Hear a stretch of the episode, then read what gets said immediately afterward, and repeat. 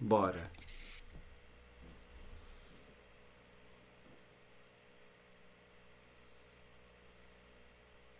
Já uh, já está ao vivo? Yep. Yeah, alright.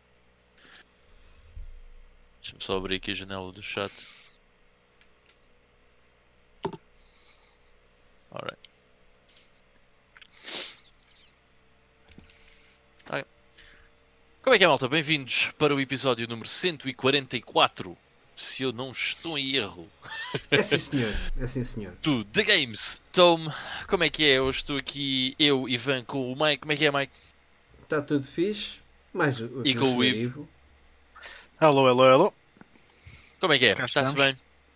Então, Sempre neste andar. episódio 144, vamos eh, fazer eh, tudo igual eh, ao 143. Ok? Portanto, vai ser notícias back in the day. Vamos repetir As as notícias e tudo. Yeah. E depois a nossa playlist, ok? Portanto, Vai ser o remake do 143. a quem está a ouvir, muito obrigado por estarem a assistir. eh, ao vivo ou indiferido, very thanks. Não se esqueçam de deixar um like, bota like aí, subscreve se não subscreveu. Faz todas essas coisas para ajudar o canal a, a subir e a divulgar. Muito obrigado. Ahm, então, vamos começar pelo Back in the Day, que é com o Ivan. Ah, pera, sou eu. Ok. Então, ahm, Passa a palavra ao Ivan. Uh, vamos começar em 1996 com o, dois lançamentos uh, no mesmo dia, portanto, mais uma vez, uh, uh, nesta altura há muita- muitas coisas a acontecer, portanto é normal não termos que dar scrap noutros dias, portanto é tudo relativo ao dia 7 de novembro. E neste dia saíram dois jogos muito interessantes. O primeiro deles, já agora, as datas são todas do United States, lamento imenso, não somos uh, Norwegian Black Metal, mas é o que acontece. Mas saiu então o Sonic 3D Blast para a Mega Drive e a Sega Saturn. Ah, e já agora, boa João, obrigado por estás aí desse lado, grande abraço. Ah, este Sonic 3D Blast, alguém, algum de vocês, quer dizer, o Mike não acabou de certeza, porque Não. o Mike ainda não jogou o primeiro Sonic. Eu Fica já aqui joguei, eu já joguei. Mentira, calúnias. Fica aqui Calúnias, que eu já joguei. Agora nunca o acabei o Mike jogo. não acabou um único Sonic, nem sequer o primeiro. Nunca joguei, mas sou- vi, mas, mas vi vídeos, é muito bonito. Isso. Então já Deve és ser aluno de uma faculdade de videojogos agora. Eu não joguei, mas eu vi vídeos. Vi o PewDiePie a jogar. Ah, portanto é igual. Ah, mas se calhar, Ivo, tu cer- certamente jogaste o Sonic Joguei. 3D Blast. Se joguei, Ok. sim senhor. Queres dizer Joguei alguma coisa? Porque eu joguei pouco do Sonic 3D Blast. A minha prima tinha na Sega Saturn. Ah, e a única coisa me que me lembro era sinceramente não gostar muito do jogo e nunca o passar para além de se calhar Sim. do terceiro, segundo ou terceiro state. Há de ser um jogo que se calhar vou revisitá-lo em breve, porque já não jogo pai desde que tinha 20 anos, ah, ou 20 e poucos. Ahm, opa, e eu, é, é um jogo que eu na altura joguei e, e eu gostei porque é diferente, é completamente diferente dos outros. Nota-se que aquilo foi uma cena feita um bocado para Milking da Cow, mas acho que tem muita qualidade. Sendo um jogo, é um jogo de plataformas isométrico que te dá um aspecto um bocadinho 3D, mas não perde hum, a matriz de um, de um Sonic the Hedgehog. E é só o Sonic, não tens os amigos, é só, só jogas com, com o Sonic. Uh, tem aquela cena dos flickies em que tens que andar a colecionar flickies uh, que vêm atrás de ti, depois tens que os levar para o anel. Só depois é que tem um, um certo elemento de puzzle game também, de certa forma. Yeah. Uh, portanto, acho que está acho que tá um jogo engraçado. Não é tão Ah, linear como, como não. Não, não tem nada a ver. Não é, não é um jogo assim tão fast-paced quanto isso, apesar de também ter assim os loopings lá pelo meio, mas é um jogo mais de exploração, sem dúvida, do que Já agora, propriamente uh, uh, do roller coaster ride. Há muita diferença? Uh, assim, graficamente, sim. A versão de, de Saturn tem os gráficos mais, mais polidos, a melhor resolução, não, não são tão pixelizados.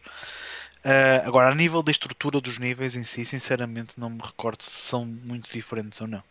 Mas Eu é muito jogável na Mega Drive, se eu É, não me engano. é. Eu lembro-me É, de perfeitamente e... jogável no Mega Drive, sim. Yeah. E até é relativamente impressionante, uh, estando a correr numa Mega Drive.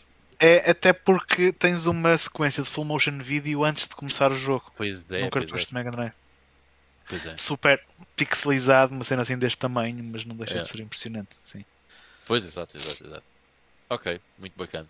Yeah, mais um, um jogo de Sonic. clássico. E já agora, fica aqui a informação. Toda a gente nos comentários a dizer: é pá, o Mike tem que jogar pelo menos o Sonic. Ai, ai. Sabes qual é Ah, o problema? Se eu adiciono um Sonic à lista, eu vou ter que meter uns 30 e Não. tal jogos. Não tens, Mike. Faz não, assim. não tens, não. Faz assim. Do 1 ao Sonic and Knuckles a Mega Drive. Pelo menos esses tens que jogar. Pelo menos esses. Depois logo se vê. Mas eu tenho-os todos, ali na PS2. Pois, então, estás a ver? Mas olha, por acaso, Mas olha que uma pequena vale nota. Na- jo- joguei, eh, joguei o- há uns tempos na PS2. Epá, e há ali qualquer coisa diferente que eu não gostei. Eu lembro-me de jogar isso em casa de, de- uma amiga na, na Mega Drive. E não. Epá, eu lembro-me que tinha um feeling diferente. Eu não sei como é que está a emulação dessa versão da, da, da PS2. É possível que tenha algum input lá. É estranho, é estranho. Não, não, não te consigo dizer exatamente o que é que é. Até pode ser impressão minha, pode ser estupidez ah, aquilo que eu estou a dizer. Mas sinto que não estava a jogar aquilo, pá, não, não, não parece que fosse isso quando eu, quando eu joguei quando era miúdo. Ah, mas pronto. Diga, digam vocês nos comentários se já Mas jogaram são as duas jogos versões. eh, bastante acessíveis para, para se conseguir ter no sistema Sim. original. Quer dizer, Sim. o 3 O 3 está, está a ficar um bocado agreste agora. Mas, mas é, era assim. mas ainda é É. menos de 50 paus, né? É. ok. Ah, no mesmo dia sai o Gek. Quem é que se lembra do Gek? Eu lembro-me do Gex. O- Esse Gex, primeiro era em sim. 2Ds. Era em 2D. Primeiro em 2D. Porque foi um jogo que saiu na Atari, na Atari Jaguar. Ou na Originalmente na Atari Não, Jaguar. O Gex, que durante muitos anos foi o logo da Crystal Dynamics. Pois era, pois era, sim senhora. Yeah. Tinha a símbolo da Crystal Dynamics e Yeah, o gajo todo estiloso assim. ah. Yeah. Yeah, é verdade, sim senhora. Ah, eu eu lembro-me do Gex porque num daqueles CDs de demos eh, para PC do Windows 95 ahm, vinha lá o demo do, do Gex, desse em 2D, do primeiro, e aquilo acho que só tinha dois níveis eh, que podíamos jogar.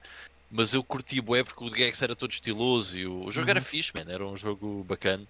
Ahm, e sempre tive aquela cena de. uh, Pronto, gostava de, de ter o Gex quando era miúdo.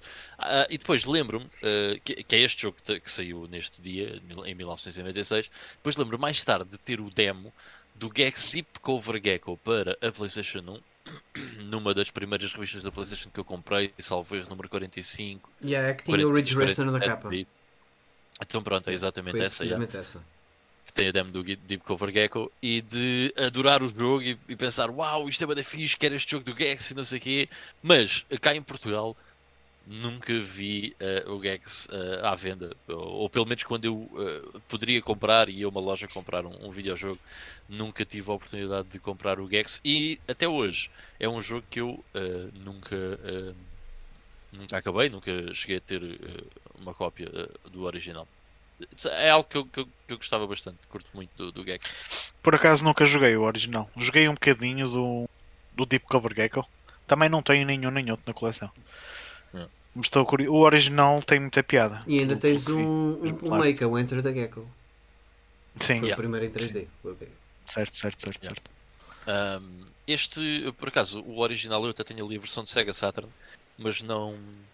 Até hoje ainda não cheguei a, a- a jogar novamente o Gex. Foi mais uma das muitas pseudo-mascotes que tentaram lançar na altura. Ah, e tiveste É muitas assim interessantes. O Croc Muitas, também muitas era, mesmo. era uma delas. Eu gostava muito do Croc. E o É. Gex também foi outro assim. Eu não digo que tenha passado debaixo do radar, na altura não passou. Acho que toda a gente conheceu, conheceu o Gex. ah, porque era fixe. Mas Ah, hoje em dia talvez já esteja. Não, pelo menos, olha, repara uma coisa, pela demo toda a gente conheceu, quase certeza, percebes? E na altura vendia-se muitas revistas. pela demo da PS1, mas Sim, eu duvido sim, que o Gex original muita gente tenha Ah, jogado. o original Pois, não. é. O 2D, É isso, é isso. o 2D também É isso. devido. Yeah. Aliás, eu, eu, Ah, eu lembro-me Até que. porque quando falas do Gex, não é, não é algo. Do primeiro jogo de Gex, não Sim. é algo que rings the bell. Não, e ia-te a dizer precisamente isso. Eu acho que há muita gente que se calhar desconhece que houve um, um primeiro Gex que foi feito em 2D. Yeah, maybe. Yeah. Eu lembro-me quando descobri isso pela primeira vez, já hum, em idade adulta, ah, que fiquei surpreendido, não sabia. Depois vi, yeah, olha, porreiro. e parece, e é fixe. Yeah. Um, Ok, bem, claramente então entre estes dois o Gex foi o que vendeu menos. Um, e depois vamos passar para o ano 2000, em que saiu uh, o grande, e mais uma vez voltando à SEGA, Shenmue. O jogo que quase arruinou a SEGA. Um, e que eles querem tentar fazer outra vez com o novo budget do super game que eles querem criar.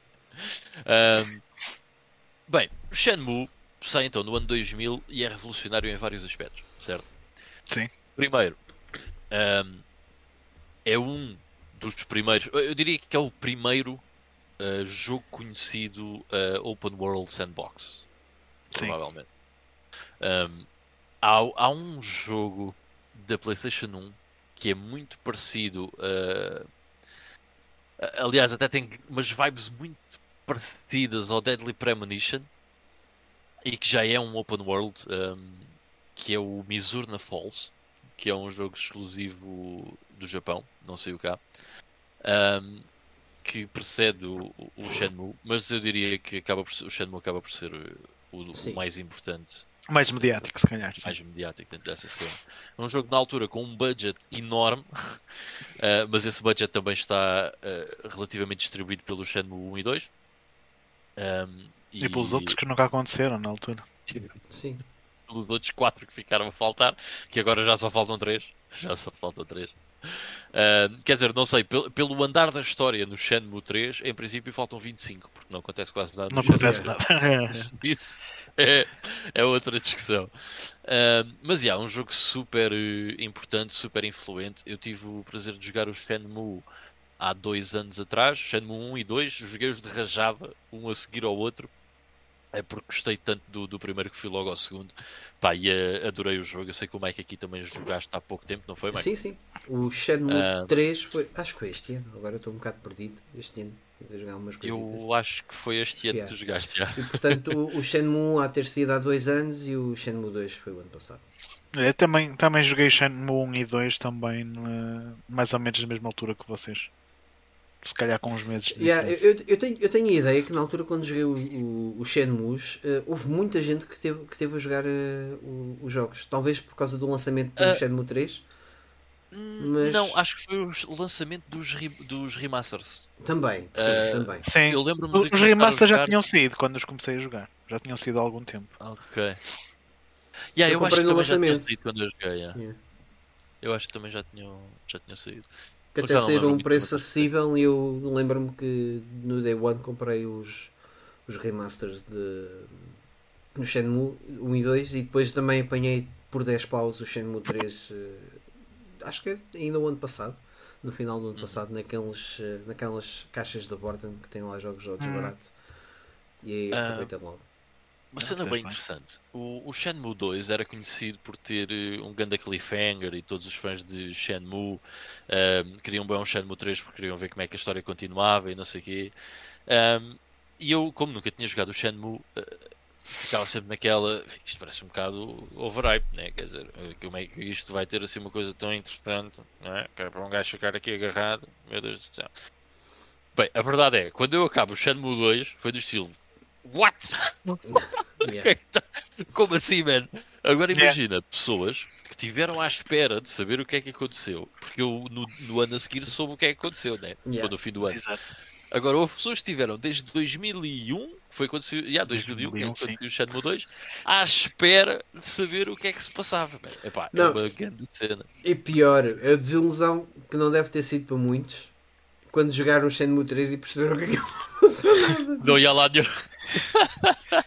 yeah, é tipo um filler. Eh, quando uma pessoa vê um anime e tipo acaba uma é. season e depois entra.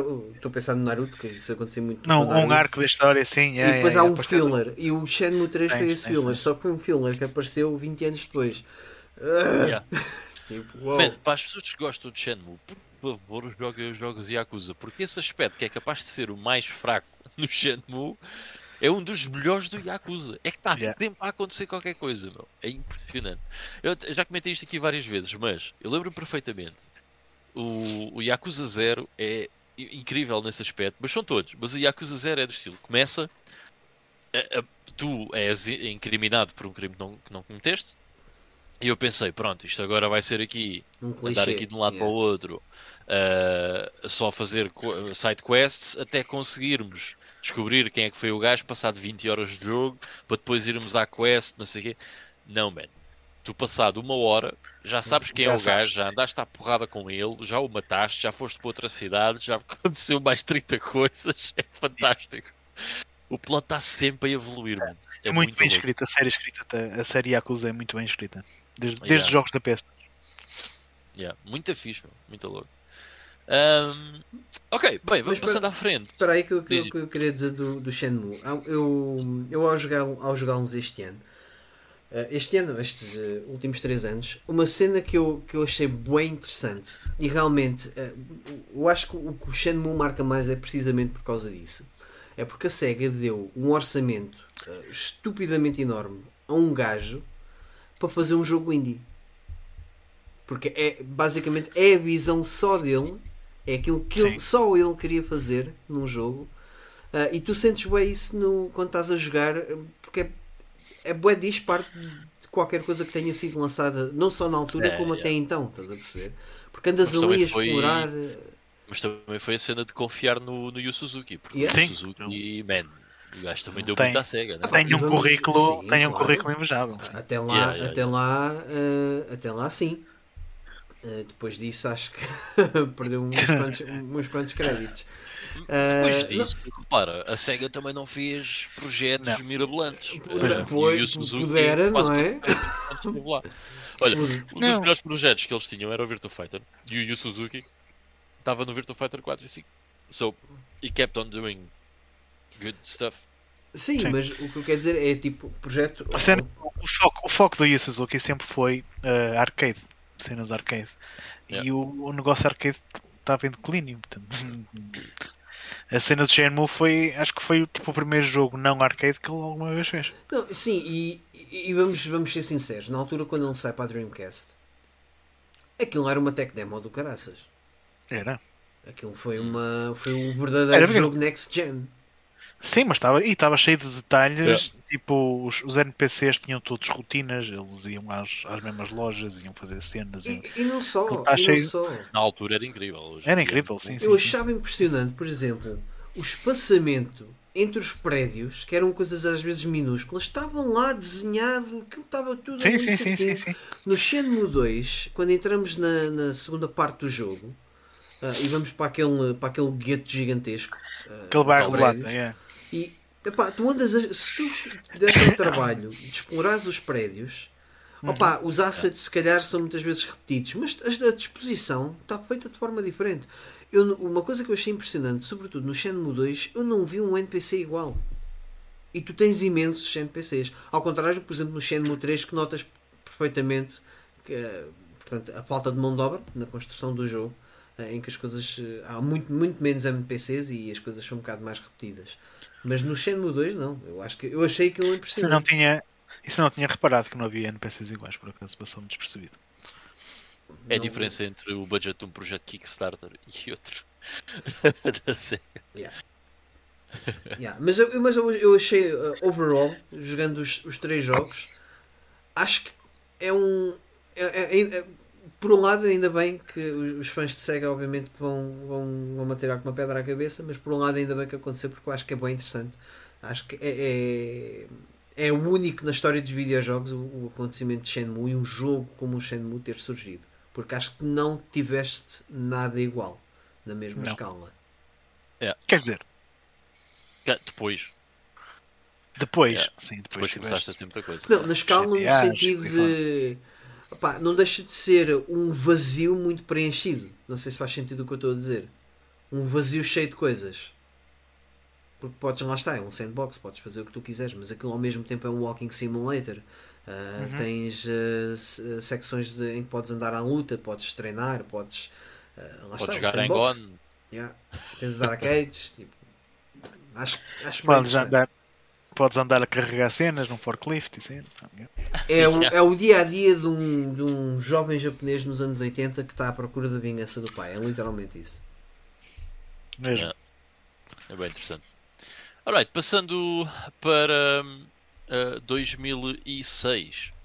Um, vamos só aqui falar de mais uma coisa que foi uh, a Vivendi uh, lançou um jogo que na altura me surpreendeu muito, meu. Um, isto já é mega retro, né? 2006 já, já foi há 15 anos. Assim estão-se velhos. O que é que ele saiu há 15 anos? O Fear. O Fear. First Encounter Ah, yeah. Assault Recon. É. Saiu há 15 anos, man. Impressionante. Um, O último jogo que consegui correr no meu Pentium 4. Foi esse. eu acho que também tinha um Pentium 4 na altura, meu. Pentium 4 2000.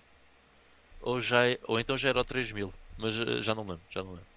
Um, mas sim, lembro-me também de ter um Pentium 4 na altura. E este jogo, eh, jogar bem, Puxava. Puxava. bem pelo PC. Era Um, bom para jogar no inverno, ou não?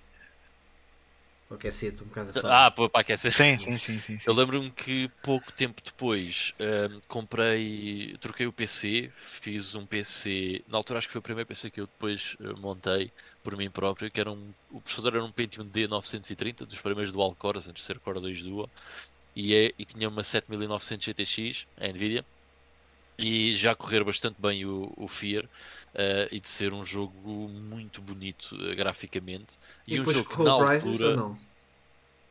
O Crysis corria e corria relativamente bem, ok, mas era muito pesado. O Crysis mesmo.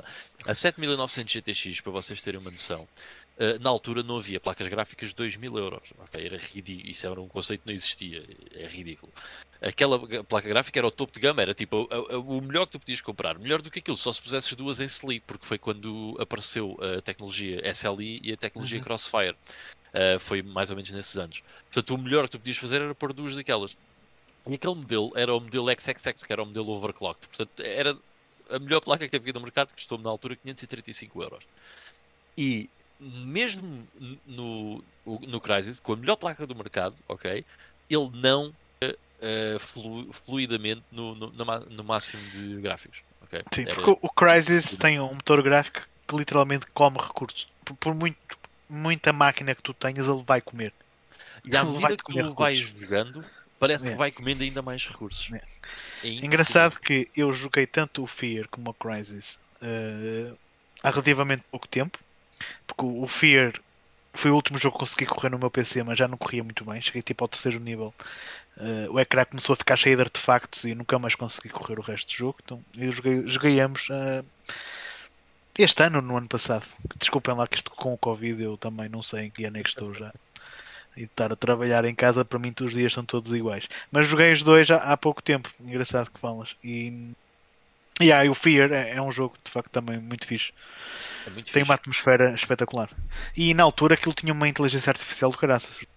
Sim, lembro-me de ser bastante reconhecido pela, pela intel- inteligência artificial, em que os NPCs, eh, os inimigos, eh, faziam-te mesmo. pá, moviam-se no cenário mesmo para ir para cima de ti, para Sim. te flanquear. Flanquear, sim, sim, sim. Os gajos tinham, Yeah. tinham estratégias mesmo. Não era só. Pá, e é um jogo, eu não sei se te aconteceu, eu pelo menos em 2006, bem que borrei a cueca até ao fim. O jogo era bem assustador. bem assustador. Não sei. Por acaso não achei tão assustador. É, pá, Quando na joguei, altura, Mas não, não sei. Eu na altura tinha, outra, tinha uma tolerância, tinha maior tolerância ao cagaço que ao que tenho agora. E eu agora não o achei tão assustador quanto isso. Hum. Mas também não o joguei às escuras, portanto pode ser, um- pode ser um fator que tem em consideração. Yeah. Epá, eu, eu por acaso lembro-me de ser bastante assustador. E pronto, para o nosso Back in the Day é isso. E, ah, pois, porque sou eu. Ah, e vamos agora passar. Isto quando não está cá o Vitor é um bocado estranho. Ahm, e vamos agora passar para falar um pouco sobre algumas notícias de coisas que andaram a, correr, a ocorrer durante esta semana. E depois ahm, vamos, ah, como, como sempre, à nossa, ao nosso Playing Now. Ah, então, se calhar, o- assalto já agora, já o aqui. João Correia está a dizer a franquia Yakuza é muito boa, portanto tem mais um thumbs up para a série Yakuza, so, se estiverem a ouvir isto, go try it. Ainda não. Para mim, tenho muita coisa para jogar. Mas sim, é uma, é uma das séries que eu tenho. Aliás, já tenho o primeiro e o segundo ali na PS2. Vai jogar o quê? Vai jogar o quê? Vai jogar, vai jogar Super Mario? Vai jogar Super Não, Tens, já, tens já 30 saquei todos. anos, pá! Mas a jogar Yakuza, pá. Ah, passando aqui para, então, para as notícias, se calhar salto já aqui a, a vez. Um, dar, dar aqui uma, uma pequena nota sobre dois jogos que foram lançados esta semana: o, o Forza uh, Horizon e o, Call o 5 e o Call of Duty Vanguard. Não sei se vocês uh, tiveram oportunidade ou de ver reviews ou de, de experimentar os jogos até. Eu já vi algumas coisas sobre o Horizon 5, Forza Horizon 5. Uh, é um jogo que eu estou uh, uh, muito na expectativa de jogar e ainda não o fiz porque pensei que o jogo saía no dia 12. Mas o que sai no dia 12 é o Shin Megami Tensei 4, 5. E eu por acaso tenho o jogo pré-loaded na Xbox Series X, só que esqueci-me completamente que, que o jogo ia sair no dia 5. Portanto, Tens provavelmente quando acabar. Uh, sim, aliás, quando acabar o podcast, possivelmente ainda vou dar uns toques no, no Forza Horizon 5 e ver como é que ele está. Mas pelo que eu tenho visto das reviews, um, que valem o que valem, porque são sempre baseadas na opinião de alguém, por muito imparcial que seja, um, aparentemente está bastante bom. E no outro dia ouvi aqui, ouvi alguém pôr uma questão interessante uh, no outro podcast, no podcast Spawnwave, Spawncast, portanto, uh, que foi o porquê uh, de, o, neste caso do Forza Horizon 5, não ser considerado para Game of the Year. E há uma coisa interessante: normalmente em Game of the Year vocês nunca veem jogos de desporto nem racing games. Ok? Um, eu, ok, eu, eu, consigo perceber porquê. Porque normalmente há muita reciclagem nesse, ne, nesses estilos e tal. Ok, tudo bem. Um, Mais ou menos, mas, então, mas sim, avança, sim. Eu já, já depois intervenho.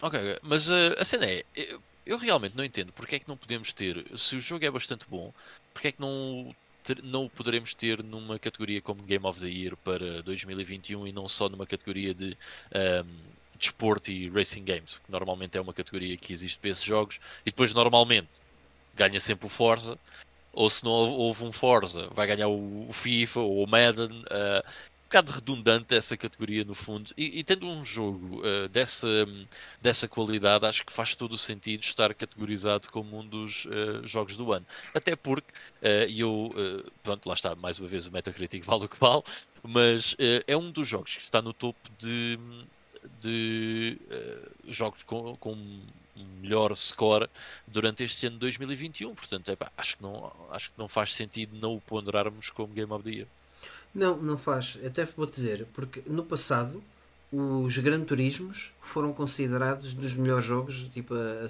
a serem lançados nos, nos anos yeah. em, que, em, em, que foram lançados e também o Tony Hawk. Estavas a falar de Metacritic, até achei que ias dizer isso. Um dos jogos mais cotados do Metacritic, se não estou em erro, ainda é o, Metal, o Tony Hawk's Pro Skater 3. Sim, sim, sim, sim. Pelo menos a PS2 acho que é aquele que tem a, a, a melhor nota. Uh, portanto, sim, concordo com isso, é completamente estúpido. Uh, e há o Forza Horizon 5 tem tido na, na imprensa generalista de, de, de videojogos uh, as melhores cotações deste ano, diria. Sim, ou pelo menos uma das melhores. Epá, está a ser um jogo bastante bem cotado. Diz-me e... uma coisa, já, já saíram as listagens dos uh, Game Awards ou não? É assim, para, para o Video Game Awards uh, ainda não saiu. Saiu para o Golden Joystick, mas saiu antes do, de sair okay. o Forza Horizon 5, portanto é normal não, não, não estar contemplado. Um, mas isto era uma possibilidade porque há muitos anos que no Video Game Awards não vemos uh, um jogo deste género ser contemplado como Game of the Year. O que, repara uma coisa, por exemplo, quando sai o Forza Horizon 4, o Forza Horizon 4 é um excelente jogo, ok? É um jogo muito bom de corridas. E é, eu, quando nesse ano, ok, que saíram se calhar tantas outras coisas que são mais surpreendentes uh, do que o Forza Horizon 4, uh, eh, nós percebemos, mas uh, num ano como este, em que não saiu assim tanta coisa por aí além, e, e tendo em consideração que no fundo o Forza Horizon 5 tem cotações, se calhar das melhores da, da, série, acho que faz todo o sentido, mesmo que tivesse havido alguns jogos muito bons a sair durante o ano, muito bem cotados, acho que faria sentido ter um daqueles que, um daqueles que seria um dos melhores racing games dos últimos anos a estar cotado para Game of the Year. Acho que faria todo o sentido. Sim, completamente de acordo. Um, também tam há aqui um, um pseudo-erro que possamos estar a, a, cometer, que é considerar o Video Games Awards tipo o, o estandarte máximo de, de, de, das atribuições.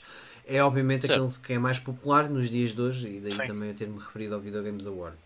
Uh, mas há outras publicações que também, que também o fazem. Às vezes também pode, pode estar a acontecer, como estavas a dizer, vão os, os Joystick Game Awards, uh, portanto, lançaram agora as listagens. Seria também um bocado estranho estarem a meter um, um jogo na, nas cotações que acabou de sair e não teve aquele tempo sim, de sim, sim, apreciação. não. Uh, isso faz todo o sentido. Aqui a, a, cena era mesmo por causa do Video Game Awards. Um, pronto, que acaba, como tu estavas a dizer, por ser o, o, mais conhecido hoje em dia, apresentado pelo Geoff Keighley. Um, nesse, um, se calhar não haver essa possibilidade, ou não se dar espaço a um jogo como o Forza Horizon 5 para estar no Game of the Year, mas acho que a discussão não faz eh, muito sentido, para ser sincero. Se bem e que. Pá, se, Tetris, se haver um grande jogo Tetris durante o ano, acho que devia estar nos Game of the Year. Se for, é? lá está, se tiver pontos suficientes para que possa ser considerado tipo um revolucionário ou um, mesmo o melhor jogo a ser lançado esse ano, porque não? Eu acho que não, não, yeah. não deveríamos estar presos a determinados uh, conceitos e preconceitos que possam, possam existir. Não tem que ser um, um third-person action open world RPG game, que é a coisa ah, mais yeah. genérica que hoje em dia existe. Um, acho que todos os jogos são válidos para serem. Aliás, se também existe uma, um, prémios para esse tipo de categorias, e que depois acabam por ser nomeados para Game of the Year, why not, né? Why not, yeah, exatamente. Até um jogo de plataformas, porque não? Aliás, os jogos, os, normalmente os, os Super Mario quando são lançados acabam por entrar nessas, nessas listas. Agora também estava assim. Well, yeah. Quando um Super Mario não entrar para Game of the Year no ano que sai, uh, eu preocupo-me. um, mas yeah, é isso. Um, sobre o, Call of Duty, ninguém. Também foi lançado há pouquíssimo tempo. Não sei Sim. se, não sei se já viram. É assim, eu em relação ao, ao, Horizon, desculpa lá não ter dito nada, mas não, não é de todo o meu, o meu tipo de jogo preferido, portanto não ia contribuir em grande coisa. O, o Call of Duty Vanguard é um. Quando eu jogar, que vai ser tipo daqui a 5 anos, por aí, uh, vai ser mais um daqueles Call of Duty em que eu vou jogar o modo campanha e depois vou encostar. Portanto, e tem modo o... campanha ao Vanguard? Era isso que eu ia perguntar. Tem. ok, tem, eu também não eu, sei. Mas eu, acho, mas eu acho que tem, sim. Eu tem. Olha, estive a, ver, eh, tive a ver uma stream. Uh, olha, foi o Rui Parreira que esteve a, a streamar o jogo. E epá, tem muito vibe de Medal of Honor, por acaso curti.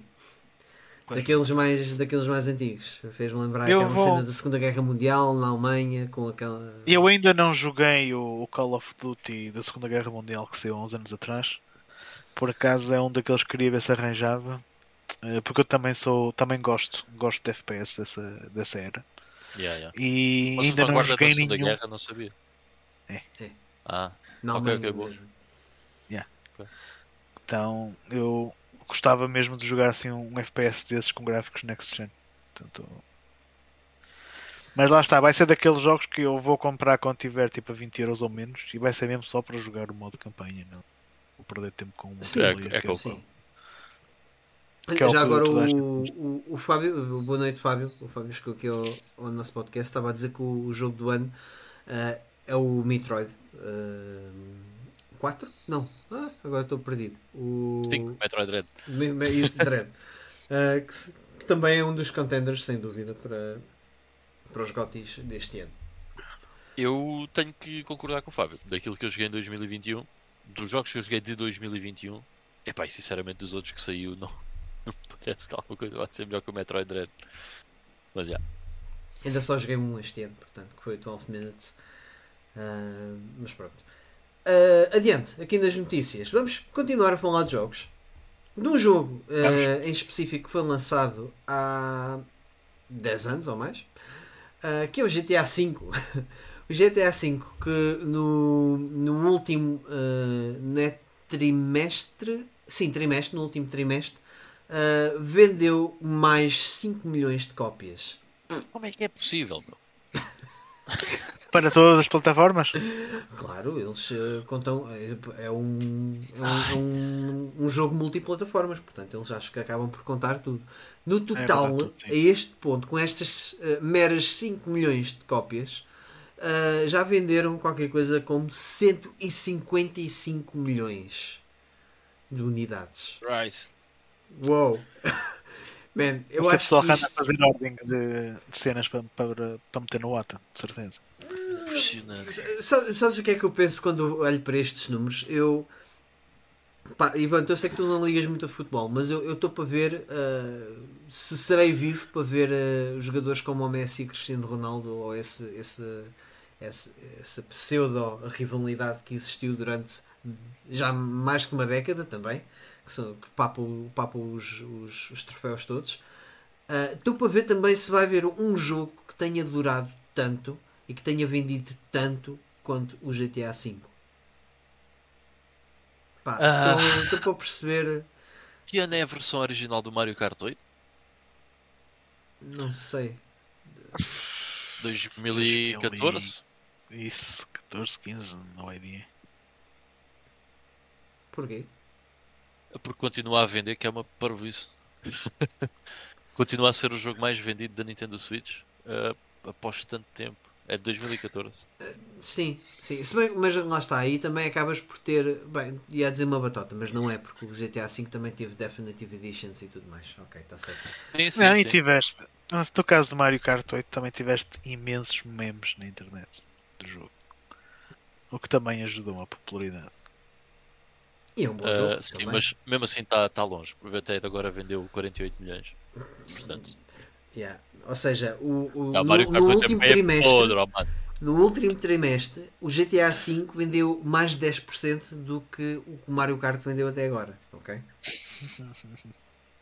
Só É impressionante. já. Ahm, e, pá, é mais não- impressionante because I don't get it. I, I Não. get it. eu É um- é um entendo jogo que é um de jogo fantástico. Agora, Olha, yeah, é- é, É o, é o FIFA dos jogos de ação. Yeah, é- É, é. é tipo isso. já. Não, acho que é impossível fazer melhor descrição. Ahm, e isto faz tanto dinheiro. Aliás, já agora, segundo o artigo aqui da Game Informer, o, o jogo já gerou cerca de 100, eh, 6 bilhões de dólares desde 2013.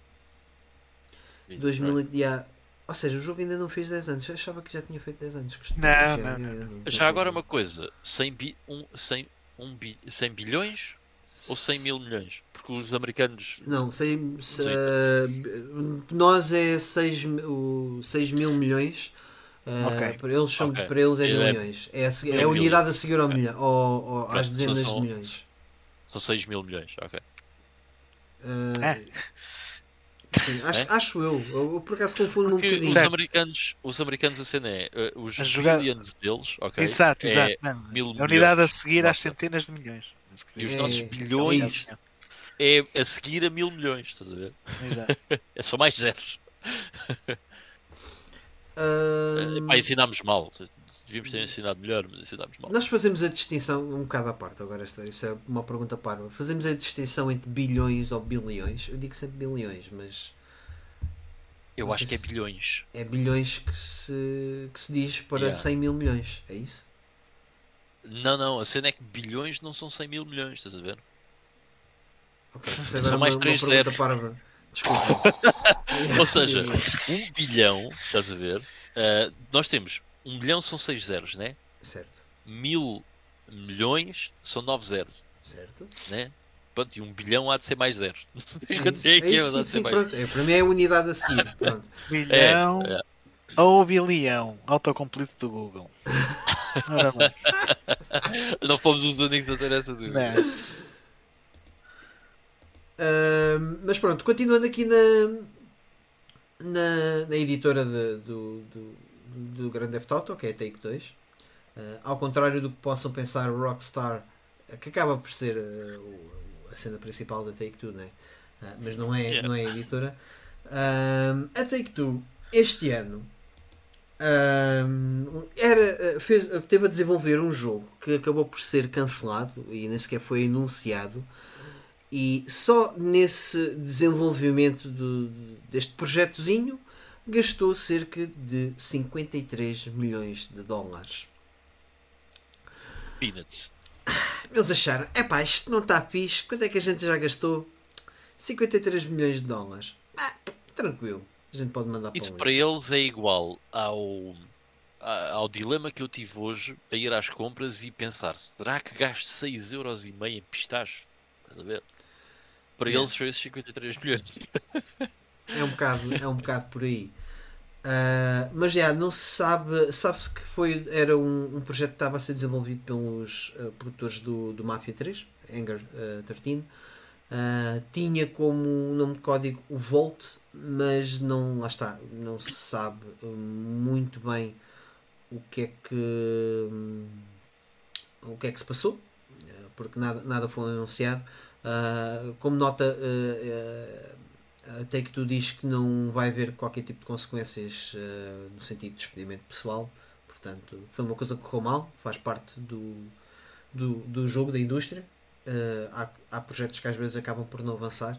Agora, mas realmente isto levanta aqui uma questão que é um, é preciso ter um grande arcabouço financeiro para, para uma pessoa lançar-se na, lançar um jogo né? e, e, e tu queres yeah. fazer qualquer coisa grande ou potente uh, porque nos dias de hoje é preciso mesmo muitos recursos uh, e, e, tempo para tu, para tu entrares com, com um videojogo de referência na, na indústria dos videojogos uh, o que em parte é pronto é, é é, é, o que é, a verdade é que se formos olhar para a altura da PlayStation 2 havia muitas produtoras, uh, não digo independentes, mas se calhar mais isoladas que faziam vários jogos e fizeram jogos fantásticos. Estou-me a lembrar assim de cabeça, por exemplo, o Cold Winter, acho que é um jogo muito fixe.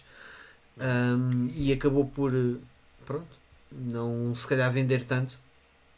E, e, hoje em dia se calhar há uma preocupação muito maior uh, nesse sentido. Uh, que a aposta tem que ser uh, para ganhar, porque senão, ou seja, continuar o, o, a produção destes jogos depois acaba por uh, aumentar a fatia, o bom financeiro uh, que este é, e se dá para flop é, é complicado. Mesmo para empresas grandes que vendem 155 milhões de unidades do, do, do, do GTA V. É, é, aí, os stakes são ainda maiores. Mas também não é qualquer empresa que se pode dar ao luxo. Esse luxo, sim, claro. Sim, sim, sim, yeah. mas, é, mas é impressionante os, os números que, que isto chegam e, uh, ou seja, uh, uma empresa que possa dizer que dar, dar 53 milhões de dólares a fundo perdido, man, não, não, yeah. não sei quantas é que estão nessa condição, não é? Uh, muito poucas, sim, é. sem dúvida. Provavelmente, imagino muito poucas. Uh, e continuando aqui em jogos, não sei se vocês tinham alguma coisa a acrescentar ao, ao à Take Two.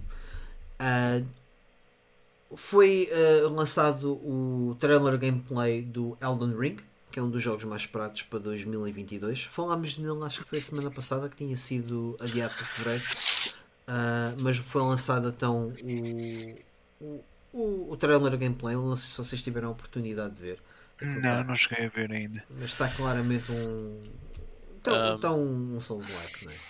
Mas, bem, eu estive a ver antes de começarmos o podcast. Um, é um jogo da série Souls. Não parece nada diferente. Yeah. O que me preocupa um bocado, porque sendo um jogo. Lá está nós queremos um bocado sair da last gen e entrar na next gen definitivamente, certo? And it doesn't look like it. É, Parece-me simplesmente um jogo de PS4 e de Xbox One. So, yeah, nesse Opa, aspecto. O, o remake do Demon Souls uh, dizem que, que é dos ainda, ainda é dos jogos mais bonitos da PlayStation 5, que é tipo é muito fixe, sim. next gen mesmo. Yeah, este não, não, não lhe chega a tocar? Não, não me pareceu, mas eh, posso estar enganado.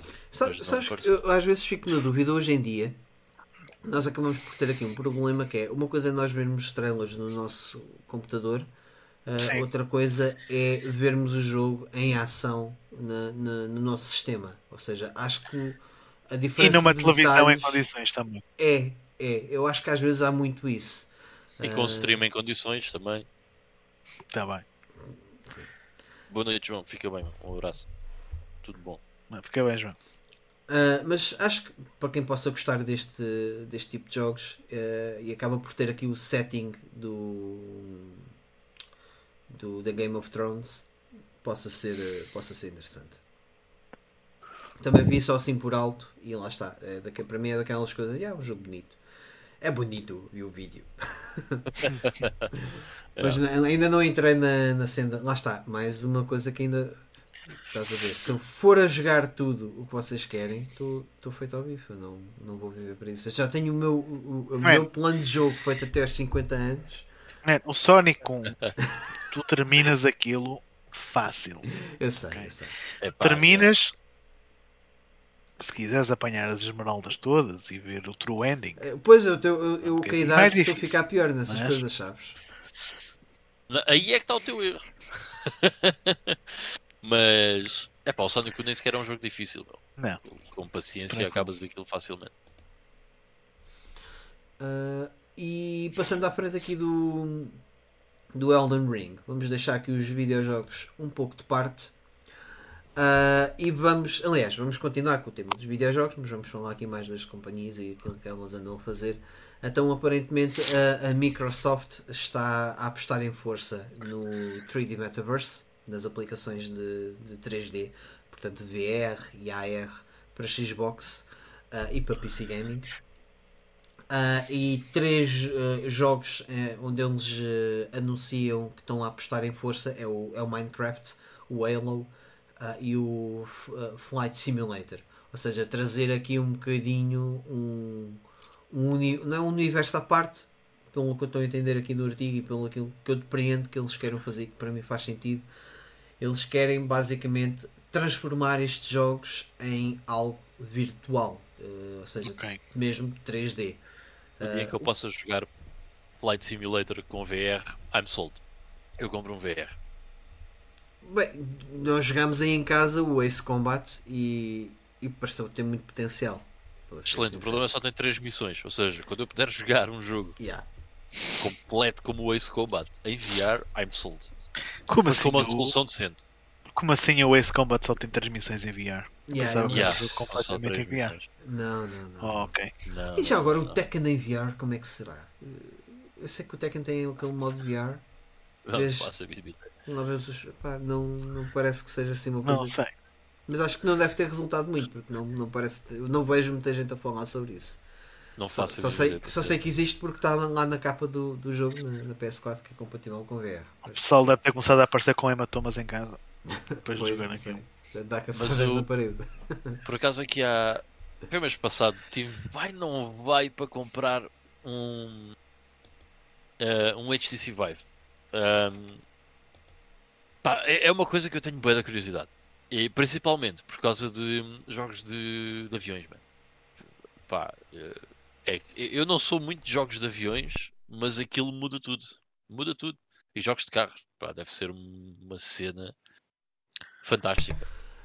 Carros, eu não, não curti muita experiência com, com o Colin McRae, mas, uh, mas é, eu, é, é, é, o que eu ia acrescentar com esta, com esta notícia. Eu acho que o, da mesma forma que, seguir, que foram surgindo ao longo dos últimos anos novas formas de de jogar videojogos. Epá, não sei se o, o vídeo está aqui parado. Pá, por favor digam nos comentários se o, se o vídeo está parado ou não. Me parece-me. Yeah, isto é uma cena aqui parva. Talvez já esteja a dar agora. Yeah, já está. Um, o, o, da mesma forma que foram surgindo ao longo dos últimos anos uh, várias formas de, de jogar videojogos, como o mobile gaming, o estava aqui a pensar mais. Uh, sim, o mobile gaming acabou por ser assim a última grande cena. Uh, também o VR gaming vai ter um, o seu espaço. O que é que eu quero dizer com isso? Nem todos os jogos poderão ter uma, uma, uma transição para o mobile gaming. Acho que há jogos que funcionam muito bem num tablet ou no, ou no iPhone, como o Angry Birds, e esses jogos, da mesma forma, não funcionam tão bem se calhar se forem jogados com um comando. Uh, e acho que o, os jogos em realidade virtual ainda estão em, à procura do seu espaço para funcionarem bem. Acho que já começam a. Já, já existiram. O Astrobot acho que é um dos grandes exemplos de como um jogo de plataformas pode funcionar bem em, em, em VR. Uh, e mais outras uh, experiências serão lançadas. Acho que o Ace Combat também foi uma excelente experiência. Acho que é um jogo que é muito fixe de jogar em realidade virtual. Mas eu acho que o mundo da realidade virtual uh, que surgiu nos últimos 5 anos é, é uma gota daquilo que poderá ser um oceano. Sim, sim, sim. É uma stepping stone. Eu acho que estamos à beira de começar a, a ver coisas muito interessantes nesse aspecto. Eu acho que estamos à beira disso. Sim, eu, é, para mim a, a sensação eu que eu fico é essa. Os 5 anos vão ser, eh, vão ser muito interessantes no que toca ao VR. Não digo que uh, os, os, jogos convencionais com comando vão, vão desaparecer, eu acho que isso, enquanto não. por vivo, duvido que aconteça. Talvez seja uma coisa para os meus netos e bisnetos e coisas assim do género. Uh, logo se vê o que, é que, o que é que a tecnologia nos traz, mas, uh, mas vai-se abrir um espaço para, para VR e, sobretudo, quando os dispositivos ficarem melhores e mais baratos, vai-se massificar. Eu acho que vejo, vejo potencialidades nisso. Um, e, e, não sei até que ponto é que também viram com isso também, mas é como tudo, uh, porque preocupações também é que viram com isso. Uh, já agora deixa-me dizer, para quem só experimentou o PSVR, porque acaba por ser o, o, o, mais vendido e mais affordable, que a maior parte das pessoas experimentou, um, o novo HTC Vive uh, e o, o Valve Index é o Index, não é que se chama? O sistema da Valve, acho que é Index. Um, e o novo Oculus Rift são estão a, a 400 milhas náuticas ok, do que o PSVR consegue fazer. Sim, é o mais é fraco de todos, o, o PlayStation. Aliás, a yeah, PlayStation é já anunciou que, que, está a desenvolver um novo dispositivo um para o PlayStation 5. Sim. Yeah. Epá, é mesmo de longe muito melhor aquilo que já se faz em VR. Ah, não tão affordable, não é? Lembrei-me de outro que também acho que funciona bem em VR, bem demais talvez, que é o Resident Evil. Jogar aquilo em VR. é ah, pera, eu joguei o 7 em VR, man. Estava-me uh, a lembrar dos yeah. assim, third person, não sei o quê. Man, não, não, não, não, o 7 em não, VR. Não, mete nisso, não, deixa lá isso. acho que é exatamente. Eu não consegui, meu. Um, pá, não estava no mood, não estava no mood na altura. Exato, exato, exato. É pá, é aterrador. Há uma, há uma cena, para quem esteja a ouvir-nos e nunca experimentou, porque eu acho que há muito, muita gente que ainda não experimentou o, o, o VR, e se calhar a primeira coisa que pensei é a parte visual. Esqueçam, o, para mim o que, o que torna uh, o VR, uh, como é que se diz, uh, tipo entrar na cena, é imersão. É imersivo, imersivo é, é, é, é, os fones, ou seja, é o conjunto. Sim, são 3D. É, é, é o tirar aqueles, aqueles fones que isolam-te do mundo exterior um, em conjunto com aquilo que está a decorrer na, na ação e tu pá, é ficas é mesmo assim, imerso na, na, na O teu cena. cérebro, né? eu agora estou a ver um computador, estou-vos a ver vocês os dois, né? o teu cérebro está-vos a ver, ok? E imagina, o teu cérebro não pensa, eu agora estou na casa do Mike. Não, porque eu estou aqui. Ou seja, à minha volta há este environment todo. É a mesma coisa quando estás a ver um jogo na televisão, mas assim. Quando tu metes os óculos de VR, ok? O teu cérebro, e isto é do ah, isto é porque o pessoal é burro. Não, it's your brain. O teu cérebro pensa que tu estás ali, meu, porque à tua volta Exato. é aquilo que está ali. Até porque por é não tens visão periférica, aquilo está para qualquer tipo de visão, só vês aquilo. E não Só vês um ecrã no. Tipo, é. Tudo. Man, é, é por isso é que tu vês pessoas que metem-lhes um VR, depois metem uma cena de uma montanha russa e quando aquilo vai a descer, vomitam. Tipo, eles. Porque é, é, man, é, o, é, é, o cérebro meu, a funcionar, estás a ver? O cérebro até deve pensar assim: foda-se, espera aí, mas eu estou a descer a esta velocidade e yeah. não tenho nenhuma impressão do estômago. O que é isto? Mas isto é bem estranho. Tanto que, yeah, mas foi precisamente isso que me deixou, acho que me deixou mal disposto com. Acho que foi o Dirt que nós jogámos aí em tua casa. Yeah, yeah. Uh, e, e, não fiquei nada mal disposto com o Ace Combat, porque eu nunca andei de avião. Quer dizer, andei de avião, mas nunca pilotei um avião, vá. Uh, nunca tive num cockpit. Muito menos um jato. Exato. uh, e não faço ideia do que é que seja. E aquilo para mim foi está-se bem. Agora, assim que tenho, estou, uh, entre aspas, a conduzir um, um, carro virtual e com aquela velocidade e o tremer do, do carro e o caraças, sem sentir qualquer tipo de tremer, eu acho que aquilo é que me deu ali a volta ao estômago.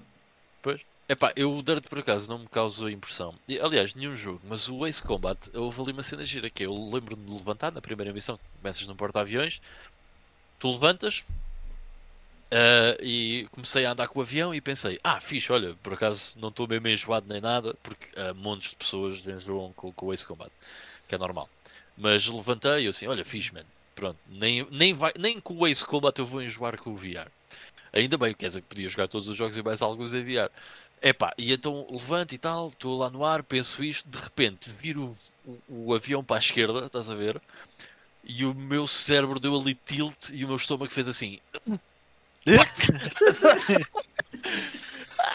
e ali durante uns segundos, estás a ver? Foi, foi uma sensação bem estranha, mas pronto, depois habituou, né? Está-se bem, mas durante uns segundos, meu, houve ali um.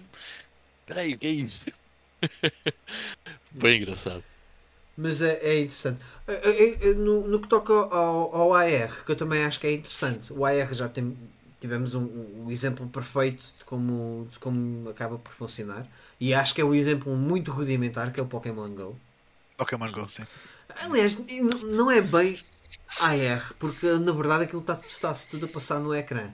Uh, a cena AR que eles falam, acho que é tipo tu teres uma mesa e vês as coisas tipo a, a surgirem na mesa de forma holográfica e tudo mais. Acho que é, é, é essa tecnologia que está a ser desenvolvida, mas vá.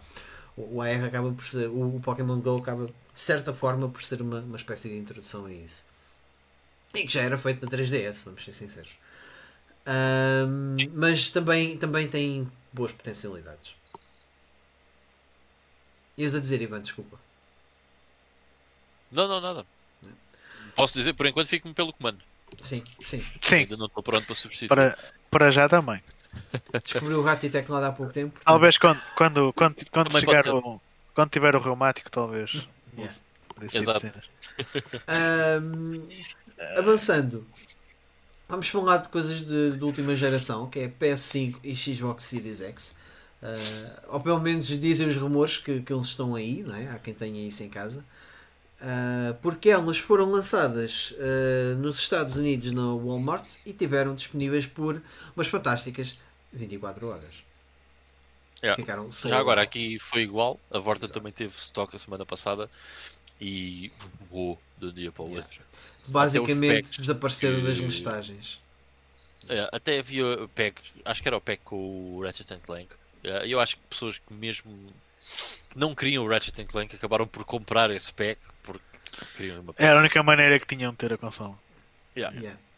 Tanto que eles, mas nos Estados Unidos o que ainda aconteceu foi eles fizeram um restock no 1 de novembro em que apareceu nas listagens uh, e depois fizeram, anunciaram um segundo restock esse aí nem sequer apareceu nas listagens uh, e depois acabaram por uh, não dar razão, ou seja, disseram que não apareceu, acho... não, não apareceu por unknown reasons. Eu acho que, eu acho que esta cena da crise dos, dos componentes uh, eletrónicos, yeah. isto nesta Black Friday vai gerar mortos e feridos e assim. Yeah, yeah, é sim, é, mas é a crise dos componentes eletrónicos e é a crise do, da tesão do mijo, porque isto também é muita tesão do mijo. Claro. Isto é ridículo. Há, há pessoal, pessoal, pá, eu conheço um gajo e chaval, curto bem do chaval, ok? Mas o chaval comprou a PS5 e para jogar FIFA, meu, estás a ver? Joga FIFA. Uh! Opa, é, é um bocado marado. E a cena é. Um, Enganem-se as pessoas que não acham ou que acham que toda a gente está a usar as PS5 porque muitas delas estão a ser vendidas. Okay? E eu acho que algumas yeah. pessoas que me conhecem melhor sabem o que é que eu estou a falar. Uh, e não são poucas. Ok? Não são poucas. E não estão fechadas. E diz uma coisa, dirias que são pessoas que... yeah. já não querem e foi... Yeah, yeah, yeah, yeah, um gente, ah, isto se calhar não foi assim uma coisa, uma, foi uma compra demasiado impulsiva, vou recuperar algum dinheiro. Mas muitas pessoas, yeah. Okay. muitas pessoas. E eu acho que para o ano vamos ver isso uh, ainda mais.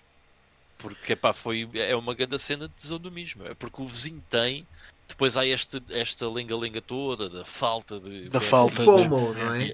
É, é raro. Agora, agora, agora é essa cultura do FOMO. Do Fear of Sim. Missing uh, Out. Então, yeah, do Fear of Missing Out, yeah. e então uh, há uma procura imensa pelas consolas, mas é assim, man, não, não, a, a, meu ver, não se justifica minimamente este. Não, não, não, Mas na verdade, eu não a vejo nas lojas. Hum. Isso é verdade. Nunca vi uh, nem a Series X nem a PS5. A Series X também não vejo. Yeah. A Series S ainda, ainda vi. Ainda vi este, este fim de semana. A Series X também não, não se vê. Pá, eu também não vi a Series X. Eu, eu comprei a Series X e foi. Eu vi que havia uma unidade na Vorten, ehm, numa Vorten aqui perto. Fui lá e dizia artigo de Nem, nem, exposição. nem dizes. Não, não, foi, no Monte- foi ali no Já foi. Agora não adianta. Não, isso já, também já foi há muitos meses. Mas É. ehm, basicamente fui lá e perguntei: olha, eu vi no site, por acaso tem. E o homem foi lá dentro do armazém e estava lá uma Series X. Mas era a única de- de- da zona margem sul de Lisboa toda, era a única que estava em estoque. Portanto, epá, Olha, e o, e Também o Fábio está a dizer, e, há, e também existe a malta que comprou o digital e, e queria. ahm, ah, A que tem o disco. eu que tenho o disco, exatamente. Leitor- e leitor. comprou digital porque tesão do Mijo é do estilo, ai meu Deus, não há com o leitor, ai meu Deus, o que é que eu vou fazer? Esperar? Não, vou já comprar esta. Man, chill the fuck out, meu. Jesus Olha, Christ. eu agradeço, sabes porquê? Porque isso vai ajudar, diria eu, eh, vamos ver o que é que, o que, é que o tempo diz, que se calhar muitos jogos, eh, sobretudo da, da, da Sony, da Playstation, tenham uma, uma versão PS4 para, para ainda se jogar, não é? Eu ainda Sim. sou- Aliás, este, este último State of Play, se não estou em erro, todos os jogos que eles mostraram tinham versões PS4 também. Pois. Eu duvido que o, do- que o God of War terá. Duvido. Tem, tem, eles não. Ah, pois confirmaram. tem, pois tem, tens razão, é verdade. Eles confirmaram. Porque a cena Sim, é que, sim, sim, sim, repara sim, uma sim, cena, sim, a razão. PS3 tinha o processador Cell e não sei o quê, ok? A PS4 É. e a Xbox One são basicamente PCs, estás a ver? Aquilo, Exato. a arquitetura daquilo é muito, é muito parecida. Ou seja, a PS5 é a mesma merda e a Series X é a mesma merda. Eu estava a Ou dizer seja, isso. nunca yeah. foi mais fácil fazer uma versão para uma geração anterior. Sim. É, É- a mesma é tipo- coisa tu dares tweak nos gráficos no PC, estás a ver? É isso. Tu- Estás a jogar em medium e high. Yeah, yeah, yeah, Exato. yeah. Olha, Não, agora eu- vou pôr eu em tava- low. tava com este PS5, pensamento. Em low, PS4. Estava com este 25. pensamento porque isso foi um pensamento, é um pensamento antigo que eu tinha porque pensava, pá, eles não devem lançar porque seriam bugs que são, não, o pessoal não, não justificam a compra de uma, de uma PS5. Mas depois, entretanto, com o passar do tempo, ah, isso não é a razão para não se comprar uma PS5, que é estúpido, que estupidamente não é uma razão para, para as pessoas não comprarem uma PS5. É. As pessoas não Mas, yeah, conseguem, é- né? Pá, tem sido uma cena eh, irreal. E depois a cena mais irreal é pessoas a comprar a consola por preços que não lembram ao demónio. Não. Uma coisa impressionante. Sim. E desenganem-se as pessoas que acham que não vende. ok? Because it does. a lot. Portanto, todos É os impressionante. analistas que apontavam que iria haver uma grande crise financeira ah, no pós-Covid, ah, temos pena, mas não parece ainda. Até porque, não só aqui no mercado imobiliário, também a coisa não, não parece ter ido abaixo. Ah, o que é estranho. Mas é muito assim, aparentemente também eh, nada eh, impede de uma pessoa que não tem emprego e vive do RSU ter uma PS5 e um telemóvel topo de gama. Pelo menos daquilo que eu observo no meu Pois, cotidiano, é, é uma. não é impeditivo para nada. é? É um bocado estranho, mas pronto. Esses mercados paralelos que existem. Enfim. Bem, acho, acho que avançávamos para a próxima notícia que também tem a ver com produtos esgotados. Não sei se vocês têm mais alguma coisa a acrescentar. É, esta não. Não? Então, um outro produto que está esgotado e que só virá mais para 2022 é um comando da Nintendo 64 para a Switch. Porquê? Porque é bom! É um grande comando, caraças. Yeah. Bem, a verdade, a verdade é esta. O comando da Nintendo 64 é específico o suficiente para até ser interessante ter um comando desses em Bluetooth. Sobretudo com, para jogar os jogos da Nintendo 64. Eu acho que não faz sentido Certo. jogar. Já alguma vez você- algum de vocês jogou o Mario 64 com o comando, por exemplo, da PlayStation?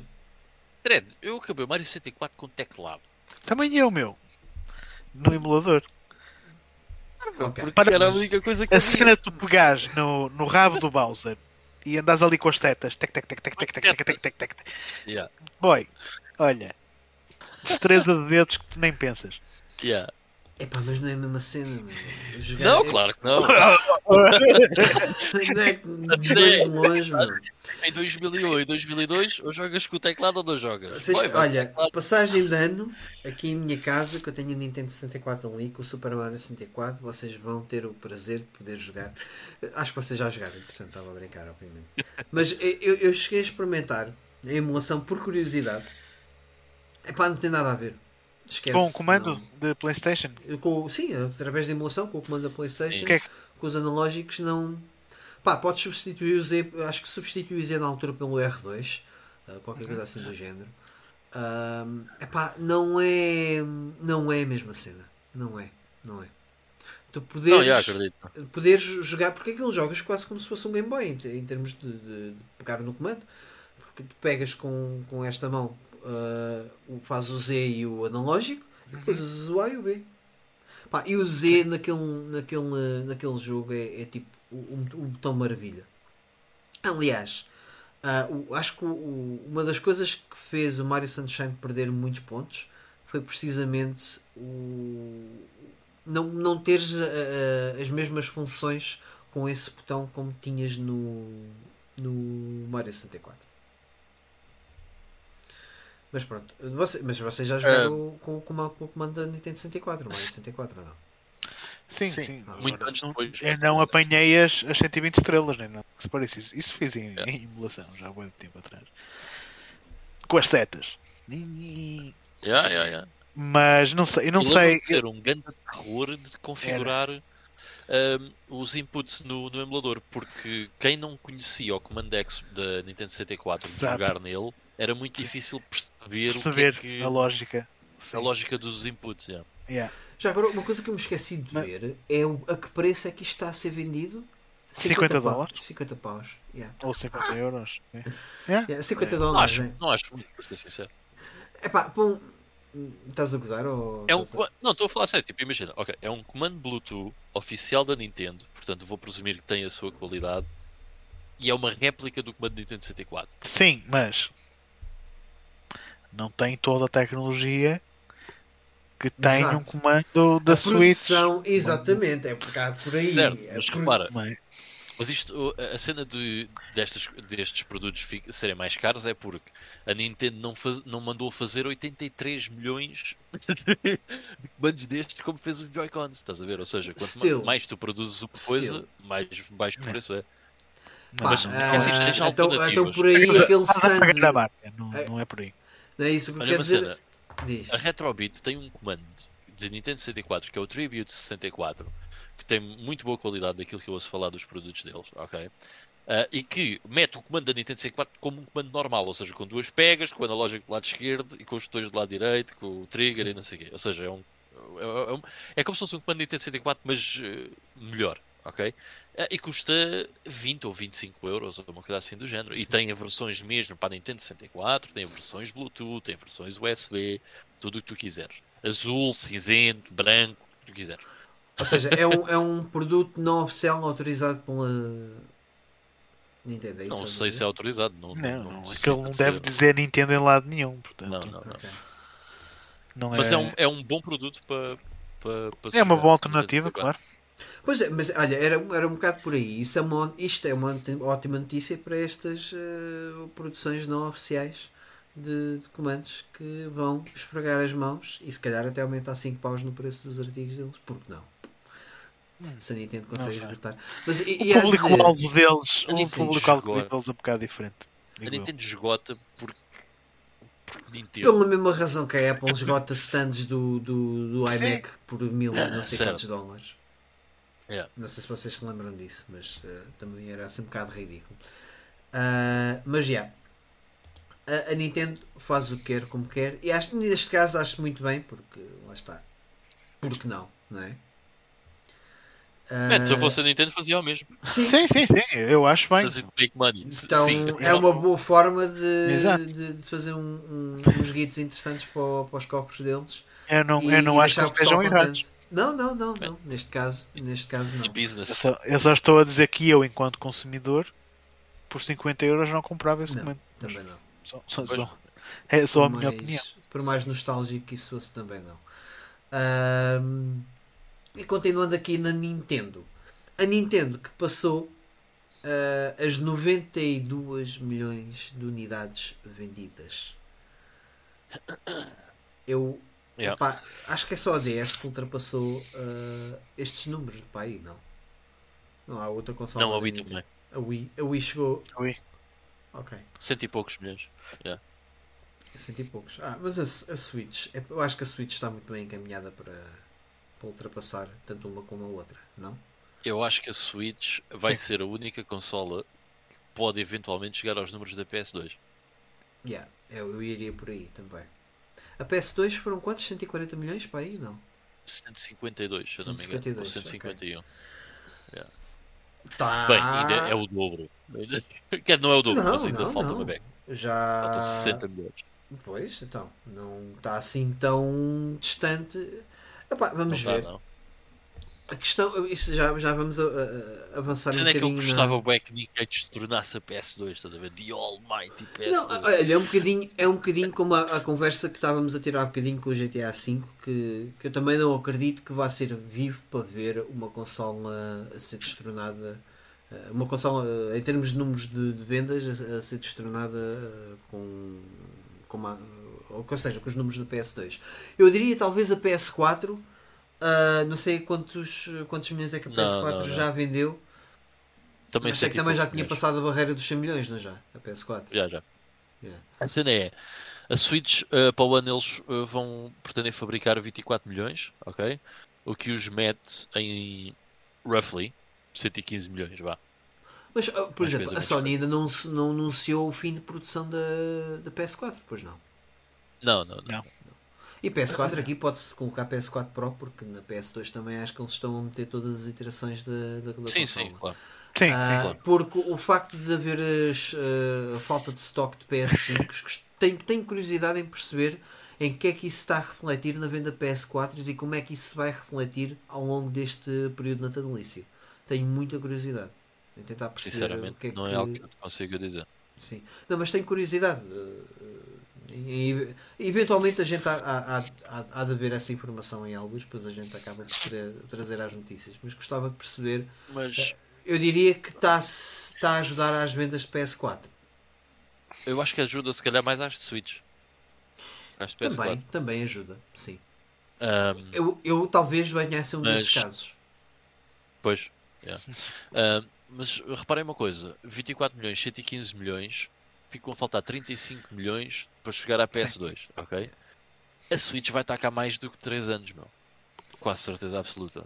E eu não estou a ver em 2 anos eles não venderem 35 milhões de unidades. A gente já, já vai abordar. Esse, Se calhar não em esse 2, tema. mas em 3. Sim. Hum, yeah. We'll see. E no We'll seguimento see. desta notícia. Mas eu acho que é possível. Yeah. No seguimento dessa notícia, a Switch ah, anunciou que vai reduzir a 20% o fabrico de consolas para o próximo ano. Ou seja, eles não contam vender ah, tantas consolas e, e basicamente em, em vez dos 30 milhões que eles esperariam vender, eles ajustaram este número para 24 milhões, que ainda é bastante, ah, mas já é uma redução significativa. E talvez eles. E- e- e- Tendo em conta esta notícia é a próxima que nós vamos falar, também da Nintendo, eu estou aqui com alguma expectativa eh, que a Nintendo esteja mesmo a preparar-se para o próximo passo e tenho depois, depois tenho uma teoria que, que- que posso vir, vir a trazer eh, de alguém que não percebe nada de indústria de, de tecnologia e de videojogos, mas eh, de novas consolas. Mas Eles preparar-se para o próximo passo já estão de certeza. sim, Desde E agora 2015. Sim. garantidamente já estão e devem ter múltiplas cenas em pipeline. Só que eu também acho que enquanto a Switch vender tão bem, eles não, não vão ter pressa. claro. Yeah, claro. Opa, aquilo que nós falámos um pouco no, no, no último da GameStone, eh, eu, eu sinceramente acho que, que pode eventualmente ver a falta de software que se justifique vender mais consolas, porque vamos a ver o que é que, o que, é que está aí para chegar para a Switch, assim, tipo grandes nomes. Opa, olha, o Fábio estava a dizer isso aqui que era depende dos jogos que saírem. Há uma coisa que nós não nos podemos esquecer, ainda não saiu Breath of the Wild 2. Pô, A questão isso é, um não- system seller. é, mas ainda não se está a falar, mas é um system seller para a Switch ou para a próxima consola deles? Não, é para a Switch. É para a Mas já está confirmado isso? Sim, já anunciaram. Sim. já. Já? sim, ok. sim. Ok, não sabia. Agora, poderá, tal como o Twilight Princess e o, e o próprio Breath of the Wild, poderá Ora. ser um jogo que sai em mais que uma plataforma. assim. Sim, Em simultâneo. mas não acredito. Porque assim, é suposto que o Breath of the Wild sair para o ano que vem. Portanto, até o ano que vem a, Swi- a Switch não vai ter um sucessor. Pá. Sim, sim, sim, sim. Há o Metroid, É para o ano que é? vem? o 4. Hã? Pois é, é para o ano que vem, realmente. Em 2022, já. Pois é. Pois é. Eh, e agora também o, o- foram, foram falados naquela, naquela apresentação da Switch, o Bayonetta 3 também, e o, do Kirby também parecia ter, ter um aspecto interessante. Ahm, mas pronto, em termos de, de, de System Sellers, né? que, que basicamente é o- são os jogos, o que é que a Switch ainda tem para aí? Eu não, ainda não estou aqui um bocado na dúvida sobre aquilo que serão Há os outra próximos coisa passos. a ter cuidado na Switch é que a Switch não é a Wii. Ou seja, ah, na Wii, ou melhor, nem é a GameCube, nem é a- a Nintendo 64, que é, por exemplo, se vocês olharem para o caso da Nintendo 64, o que é que a Nintendo 64 tem de jogos? Tem os first parties. Os third parties são um bocado ranhosos na Sim. Nintendo 64, não há assim muita coisa espetacular. Digam lá em um jogo third party, ok, vá, GoldenEye, certo? GoldenEye era, nem sequer era third Mas É rare. é Sim, Rare. sim. Pronto. É rare. Ou seja, um jogo third party muito conhecido para, para, para a Nintendo 64. Star Wars Wipeout. Rogue Squadron. Ok. Ok, Casa Dois, Table. 2. Se eu vos perguntar para a O- PS2, há uma data deles, né? A cena da Switch é, não é só os, os first party, man, na Switch. E na maior parte Yeah. das consolas da Nintendo isso aconteceu. Mas a Switch vende tudo, ok? Tu, man, tu podes pôr um, Não, sobretudo lá está, os, os poia dentro indies, de uma né? caixa e aquilo Yeah. vai vender. Sobretudo os indies ou relançamentos de, de, de jogos da, da, da geração passada que, que os utilizadores Nintendo não tiveram acesso. E os é- indies, meu, há é- tanta Sim, sim. coisa. é Há tantos RPGs na Switch, há tantos. Há tantos Jogos de nicho. Tem muita coisa. Switch tem. Tem, Muita tem, tem, coisa, tem. man. Os jogos que é uh, Metroidvanias e o caraças Aliás, mas cena. isso também, vamos, vamos ser sinceros, isso também acaba por ser uma, uma, uma consequência desta geração. Na Xbox não visto muito isso porque a Xbox na geração passada teve a passear. eh, teve ali só por dizer, por, por dizer que estava. Porque a PS4 também olhas para o catálogo de, de edições físicas, tu tens montes, vai ser tipo uma espécie de PS2 Acho. em que tu ao longo dos próximos 20 anos vais. Epá, Sim. nunca vi isto na, nesta consola. PS4 Sim, também sim, tem sim, muita sim. coisa assim. Sim. Nesse aspecto, as duas plataformas são muito parecidas. Sim. Sim, sim, sim. Mas tem- acho que tem Mas a ver lá com está, os a tempos. PS4 vende bué third parties e a, a Switch está pelo mesmo caminho, é uma coisa impressionante. E há- há- tu, tu abres o Amazon, vais pesquisar por jogos da Switch e tu não conheces montes dos jogos que, E tem uma PS4 é vantagem. Nesses, nesses casos, a Switch, neste tipo de jogos, a, a- Switch depois acaba por ter uma vantagem em, em comparação aos jogos mais current gen, eh, porque pode estar tudo no cartucho. Ah, um dos grandes problemas dos jogos current gen, e talvez por aí as third parties não apostem muito na Switch, é porque é tipo o cloud gaming ou não cabe tudo no cartucho e as limitações técnicas da consola não permitem fazer, eh, se calhar, querer Sim, lançar isso- um produto de qualidade. No, Isso vai ser o desafio para os próximos lançamentos AAA que, que, a, que a plataforma irá receber nos próximos. Não há. Já- tudo o que é o que está a sair agora de AAA, queiram chamar-lhe whatever, eh, o PS5 e Xbox Series X já não está a sair para a Switch. Não, Pá, o último Não. acabou de ser, ser o FIFA. quê? Ah, O FIFA uh, não, não teve. ah, saiu, mas é o. Mas é o mesmo, é o Ah, mesmo ok. FIFA de, da há 5 anos atrás. Por exemplo, eu lembro-me do Immortals Phoenix Rising. Ok, o Sim. Immortals saiu para a Switch. Sim. Ahm, mas, epá, Phoenix, por amor de Deus, quer dizer, fazer o jogo a correr numa coisa, e depois numa Xbox Series X, pá, benze, um gajo até se benze. não tem nada a ver, meu, é impressionante. Mas eh, e- essa é uma exceção, porque de resto, mais nada desse tipo de jogos vai saindo para, para a Switch. Porque não é possível, Exato. Não dá. Ou vais pela cloud. E talvez a contar com isso, a Nintendo então já tenha feito aqui uma, uma certa redução. E para acabar aqui a secção de notícias, também ainda mantendo-nos na Nintendo, ahm, foi feita uma, uma, uma entrevista. Estava a tentar perceber ah, com quem é que foi feito. Mas isto é uma notícia do The Verge. Basicamente diz que ah, o, o próximo sistema gaming da Nintendo vai ser lançado no ano 20xx. Ou seja, neste século. Exato. Este século vão ver É alguma tipo coisa. uma não notícia, ok? Yeah. Ahm, mas eu eu estava quando eu, trouxe, quis trazer esta, esta não notícia, porquê? Porque por um lado eu, eu- também já estou um bocadinho farto da, da insistência, e não sei se isto é, é, é malta por trás da Nintendo que está a lançar baits continuem a falar da Nintendo, por favor, ou se é o pessoal que já está a ser um bocado chato e, e quase que me apetece aqui entrar numa defesa de Nintendo, dizer pá, deixem Nintendo em paz fazer o que eles estão a fazer, deixem-nos trabalhar no que quiserem. Uh, mas isto também leva-me a pensar, uh, fazer aqui uma espécie de what if. Então, e se a Nintendo estiver neste momento a querer mudar uh, o paradigma, isto, atenção, dito por alguém que não entende nada desta merda, uh, mas quer lançar uh, uma mudança na sua, no, na sua forma de estar no mercado e queira voltar a estar na ribalta do, da, da tecnologia e, a, e, o próximo sistema da Nintendo vai ser uma, uma consola caseira que vai ser mais potente do mercado quando for lançada. Nunca vai acontecer. Não. Nunca vai. Por que não? Mas porque não? Não há motivo para o fazer. Exato. Se, calhar, se calhar pode, podem. Então, também não, não haveria motivo para fazer o contrário com a Wii. Eles fizeram e correu-lhes bem.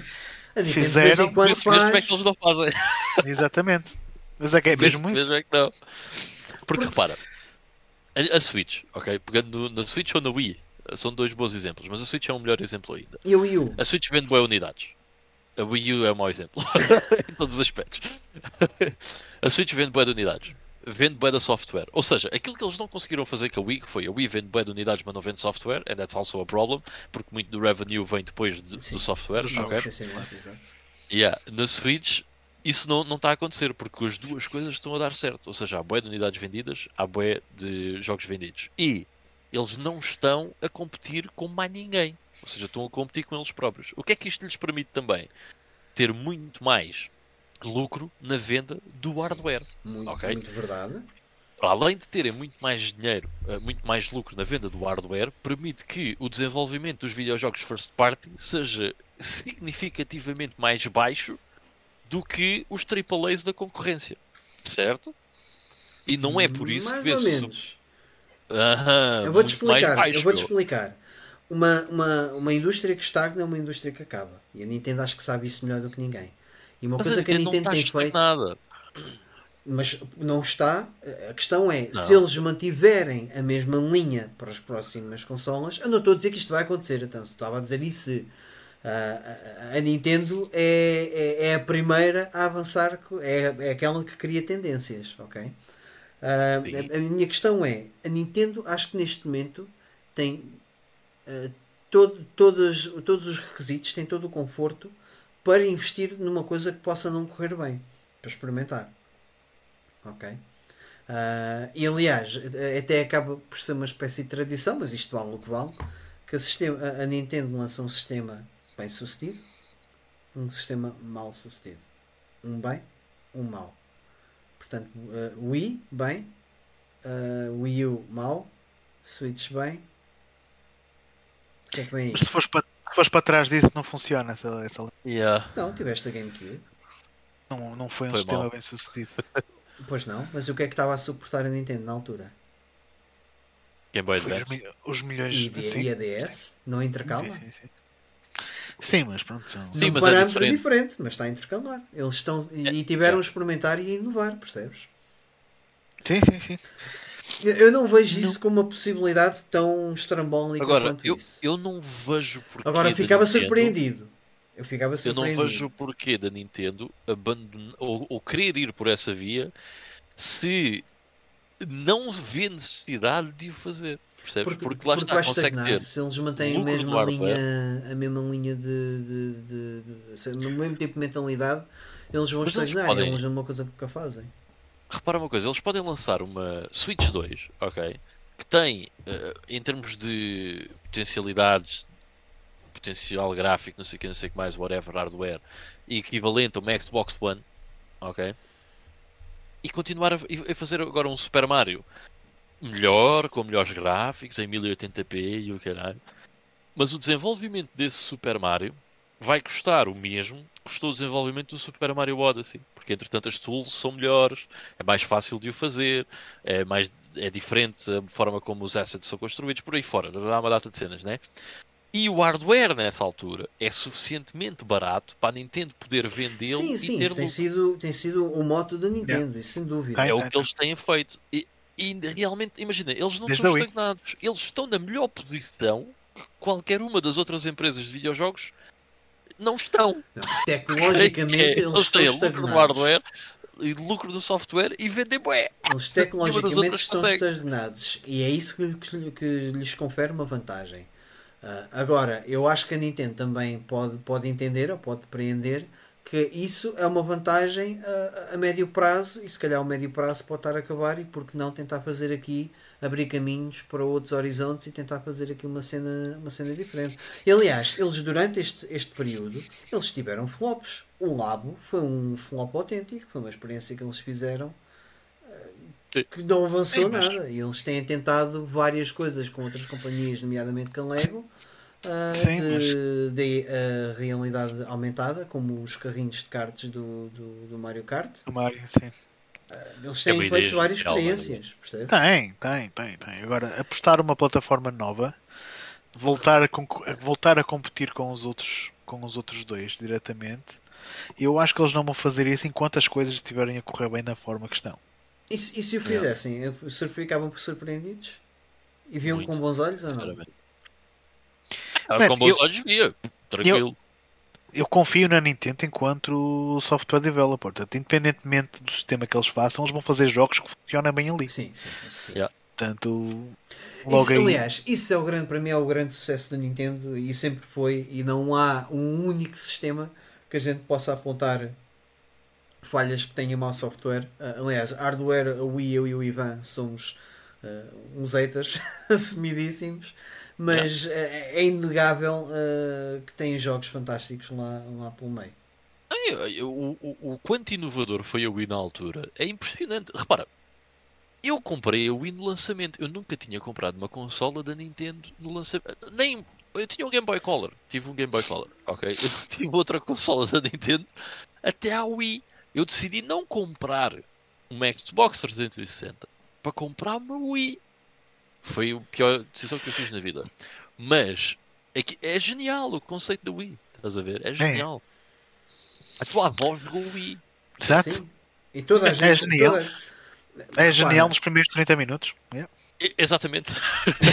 Não, mas o- olha que é é muito provável que eu vá ter que ligar a, a Wii outra vez porque o Natal vai ser cá em casa e o pessoal vai querer jogar o Just Dance e as coisas que estão lá, estás a perceber? Eu vou ter Man. que ligar. Mas Mas funciona na- para esse tipo de cenas, não é? É A minha inegável. namorada atual, a primeira vez que veio cá à casa, olhou para, para, para, para o meu quarto do, do- onde tenho os jogos e disse: Ah, tu, tu deves ter uma Wii. E eu pensei: Não, não, não tenho. Ahm, portanto, é, é, é, um- é um grande fenómeno. Tá Isso é do género. Tu tens uma garagens com, com Lamborghinis, com Porsches, com Ferraris. Ela deves ter um Peugeot 206, não tens? Não, um Fiat 500. Não tens um Fiat 500. ah, shit. Um, mas, já, é- whatever Nintendo does, it's gonna be good. Por exemplo, a Wii U, certo? A Wii U não vendeu nada, grande merda de consola. Até parece que as vendas de uma consola são iguais à qualidade da consola. Sim. A Wii U é uma consola bué da louca. Pois é. E o conceito do tablet, quando é bem utilizado, é bué de interessante. né? Sim, e único.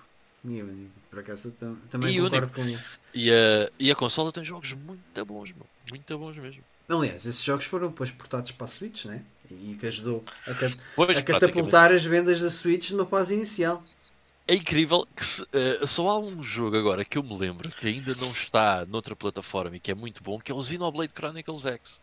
Que até é estranho como é que ainda não Eu está acho, no- eu acho que é uma questão de tempo. Sim, Eu também acho, é. Também acho. eu tenho a certeza. Não, ou, Yeah. ou está preso por questões de licenciamento ou isso, não sei. Não, não, Não, não faço é da ideia. porquê, Pode mas- ser, pode estar preso por questões de game design. Como é que ele usa o tablet para fazer cenas, I suppose, ainda não joguei esse. Portanto, eles podem estar a tentar perceber qual é que é a Não melhor é- maneira de, de portar Não é necessário. Não. Eu, a maior parte do tempo que joguei Xenoblade Chronicles X foi só com o tablet, sem televisão. Porque Ok. não é necessário. É, é um jogo que dá jeito porque depois tens o menu no tablet eh, e o. Touch. Yeah, podes, o touch tens o equipamento e essas cenas todas no, no tablet, mas não é obrigatório. Podes simplesmente carregar no start, estar a jogar no tablet, start como um RPG normal. Ok. Eles arranjam um, um- um tablet específico para, para jogar com a Switch. Mas não é necessário, yeah, não é necessário. Só não sei porque é que ainda está lá preso, porque é um excelente jogo. Mas de resto acho que já passou tudo para para, para a Switch. Ah, e o Yoshi's Woolly World, por acaso também não passou. Yeah, mas eh, só para rematar aqui esta conversa, também já estou um bocadinho cansado do, do pessoal estar a falar da próxima Switch, a 4K e o caraças. eh, lançaram aqui ao LED, o pessoal ficou bem desiludido porque achava que ia ser. Estava tudo a falar de uma cena e depois foi outra. Eu achei bem da piada quando, quando anunciaram ao OLED. Diz lá. Sabes que, eh, aqui eh, em, em tom de brincadeira, eu às vezes até penso: os gajos, se calhar, até eram para lançar a 4K, mas só por causa das merdas, agora não vamos lançar a 4K, vamos lançar outra coisa qualquer. Man, não é possível tu lançares uma cena daquele tamanho que faça 4K, meu. Aquilo é é uma coisa pequena, meu. Ahm, as pessoas também têm que descer um Tem bocado que à ter noção. realidade. Exato. Tem que ter noção. Agora reparem uma cena: 720p no ecrã da portátil, ok, perfectly fine. Agora o que eu acho que deveria acontecer é, porra, merda do, do stand, ok, tinha, devia ter ali alguma coisa, tipo uma 64x, estás a ver? A ter uma, Tu- uma, uma outra gráfica em si ali. E há, mano, uma merda assim, para poder termos, nem estou a dizer 4K, mas 1080p na televisão, porque fica um bocado horrível, a verdade é essa, ok? Eu lembro-me perfeitamente de estar a jogar numa televisão de 40 e acho que era 43 polegadas, a, a uma distância ainda razoável, ok? O Super Mario Odyssey e ver pixelizado. Portanto, agora imaginem numa televisão maior a uma distância mais curta. Que ultraje! Isso aí eu acho que acontecer.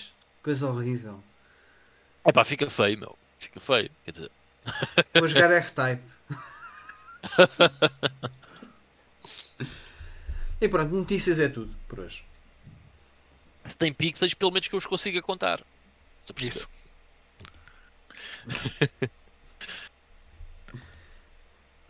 Vamos para o, para o Playing Now então. Vamos. Quem é que quer começar? Epá, eu não Ah, tenho epá, nada. pois é, desculpem lá, estou a apresentar, só que eu nem, nem me lembro de. Desculpem lá. Ah, epá, olha, eu vou começar então porque eu vou ser muito breve, ok? Nada de novo a dizer. Estou quase no fim do Vandal Arts 2. Estou a adorar o jogo. O jogo é, é fabuloso. Ah, ainda bem que o comprei e ainda bem que finalmente estou a jogá-lo. Ao início estava um bocado reticente com o sistema de combate, mas quanto mais se joga, mais o sistema de combate fica interessante porque melhor também o, o percebemos. Um, so, yeah, estou quase a acabar o Vandal Arts 2. Quer dizer, acho que estou quase a acabar porque estou no terceiro acto. São quatro. Um, vamos ver se demora muito mais ou não. Não sei. Mas uh, pronto. Olha o vídeo do Freeze. Yeah. Um, e depois, uh, uni- uh, as únicas outras coisas, uh, mais duas coisas rápidas. Já- já voltou. Continuo a jogar o Disaster Report 4 e se calhar vou só explicar um pouco melhor do que é que é o Disaster Report 4. Um, então, nós começamos o jogo, estamos numa cidade, somos um gajo outsider, estamos no autocarro e acontece um terremoto, ok? E depois, nós temos que uh, ir pela cidade, a tentar sair da cidade, com o terremoto a acontecer e mais terremotos a acontecer e não sei o quê. Vão caindo prédios, vão caindo postos de eletricidade, tudo e mais alguma coisa. Uh, nós vamos conhecendo outras personagens pelo caminho que nos vão ajudando, que nós vamos ajudando, vamos salvando. Uh, temos uma barra de energia e temos uma barra de stress.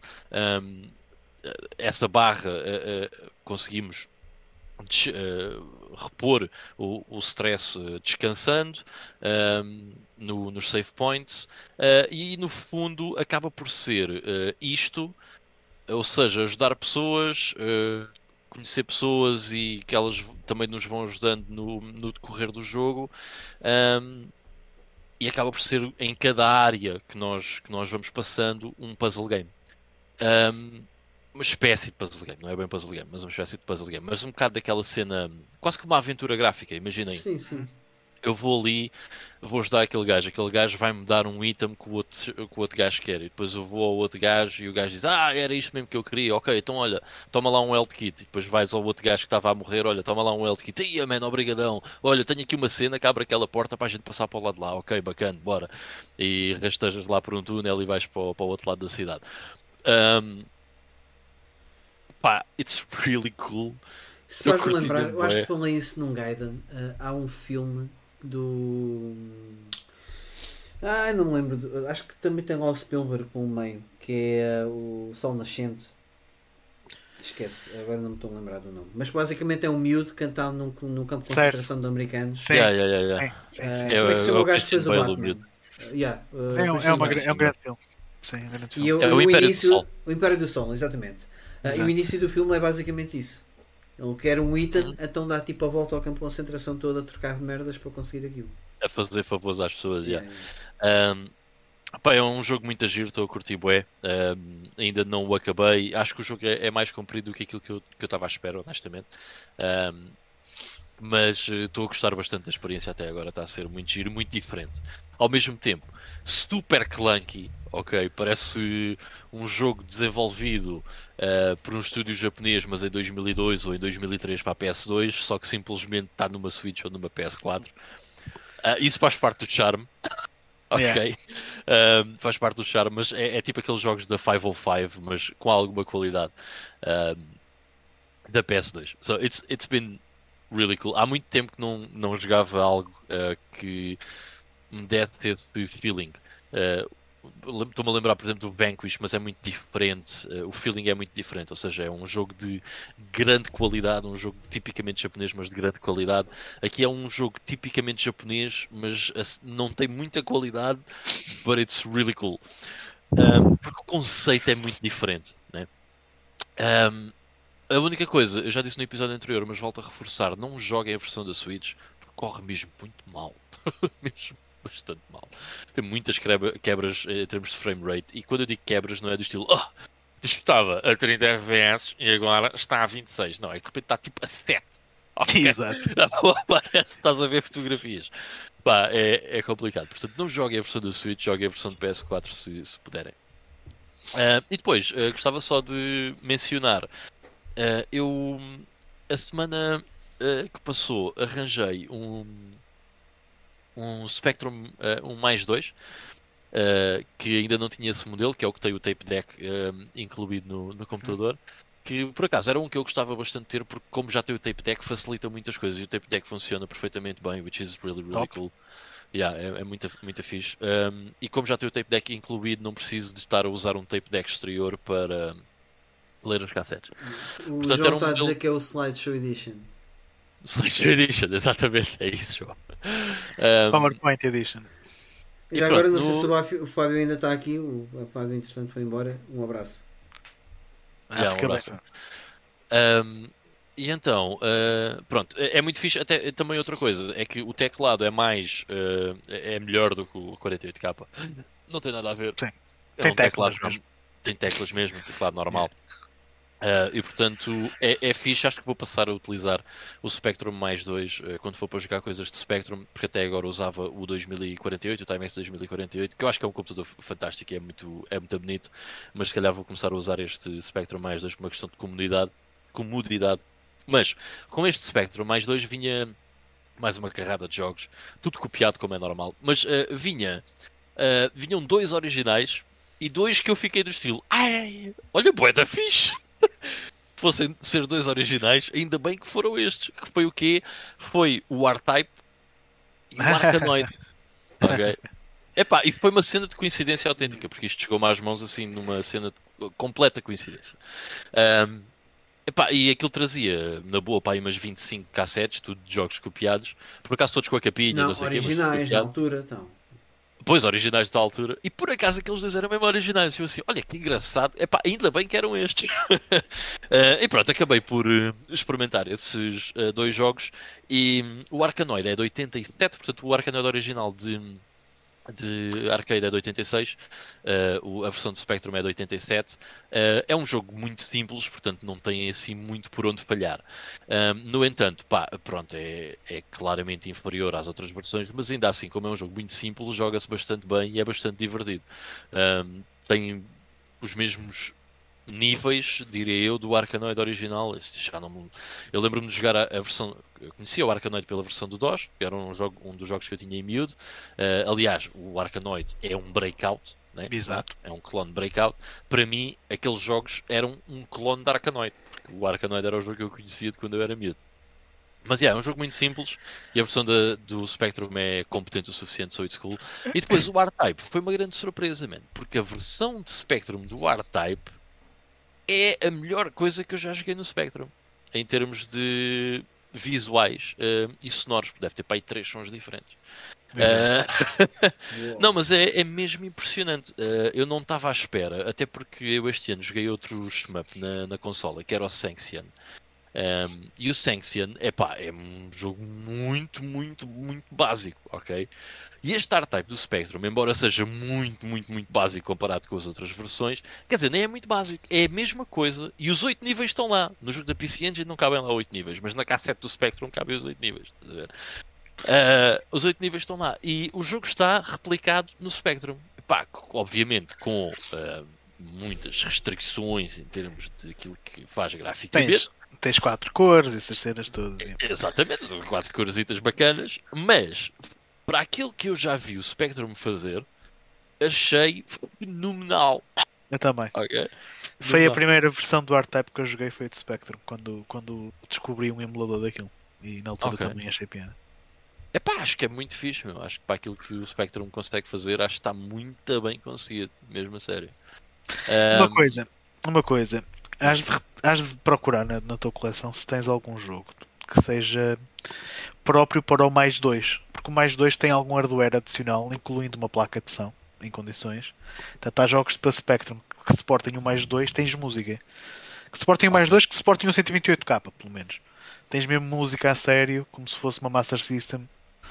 Uh... Eu sei que Pronto, é tenho é alguns jogos um, específicos para o mais 3, mas são mesmo em disquete. São em disco, pois em disquete, sim. Mesmo para, para o mais 3. Não sei do mais 2, mas vou procurar, já. vou ver isso.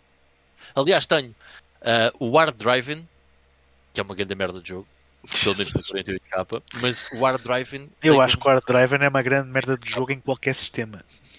Uh, pois, eu também diria o mesmo. Daquilo que eu vi. Mas ele tem uma versão para o 128k, já. Ok. Very Mas nice. é isso do meu play, não é isso. Ok. Uh, já então agora é o, o, João estava a dizer que nunca jogou R-Type, uh, mas vocês falam aqui tantas vezes qualquer dia experimenta. Por favor, experimenta. O R-Type é um, é um jogo que eu já joguei. Aliás, joguei Até o primeiro deste ano. Yeah. Joguei a versão emulada da Master System, o primeiro, mas depois eu tenho grandes memórias com o Super R-Type, que é um, é um jogo que eu, que eu curto bem. Olha, já agora deixa-me só dizer uma coisa, por causa do R-Type e estares aí a falar da versão de Master System. Um, eu fui ver um vídeo que comparava as versões todas do R-Type, do primeiro R-Type. Uh, e há uma coisa bem engraçada. Um, eu acho que nós realmente aqui na Europa perdemos muito em não ter cá o Sharp X68000. Ah. Porque é assim, Esquece. comparado com a versão da Amiga, a versão yeah. do Sharp é melhor. Man, a cena, o Sharp e o Amiga não são máquinas assim tão diferentes entre si. Só que uma coisa é tu tens um, um europeu programar um jogo japonês. Pois. Outra coisa é teres um japonês a programar um jogo japonês. Um jogo japonês, pois. Pá, é que realmente é impressionante o que aquele pequeno computador conseguiu. Pequeno, quer dizer, não era muito pequeno. Mas o que aquele computador conseguia fazer, meu. É impressionante. Mano, eu quando for ao Japão, eu tenho que levar duas malas, uma com roupa, outra vazia e tem que roubar um cartão de crédito a alguém porque não sei o que é que vai acontecer. Mas yeah. um Sharp, eu gostava de ter um desses. Sim. Eu acho o computador fantástico.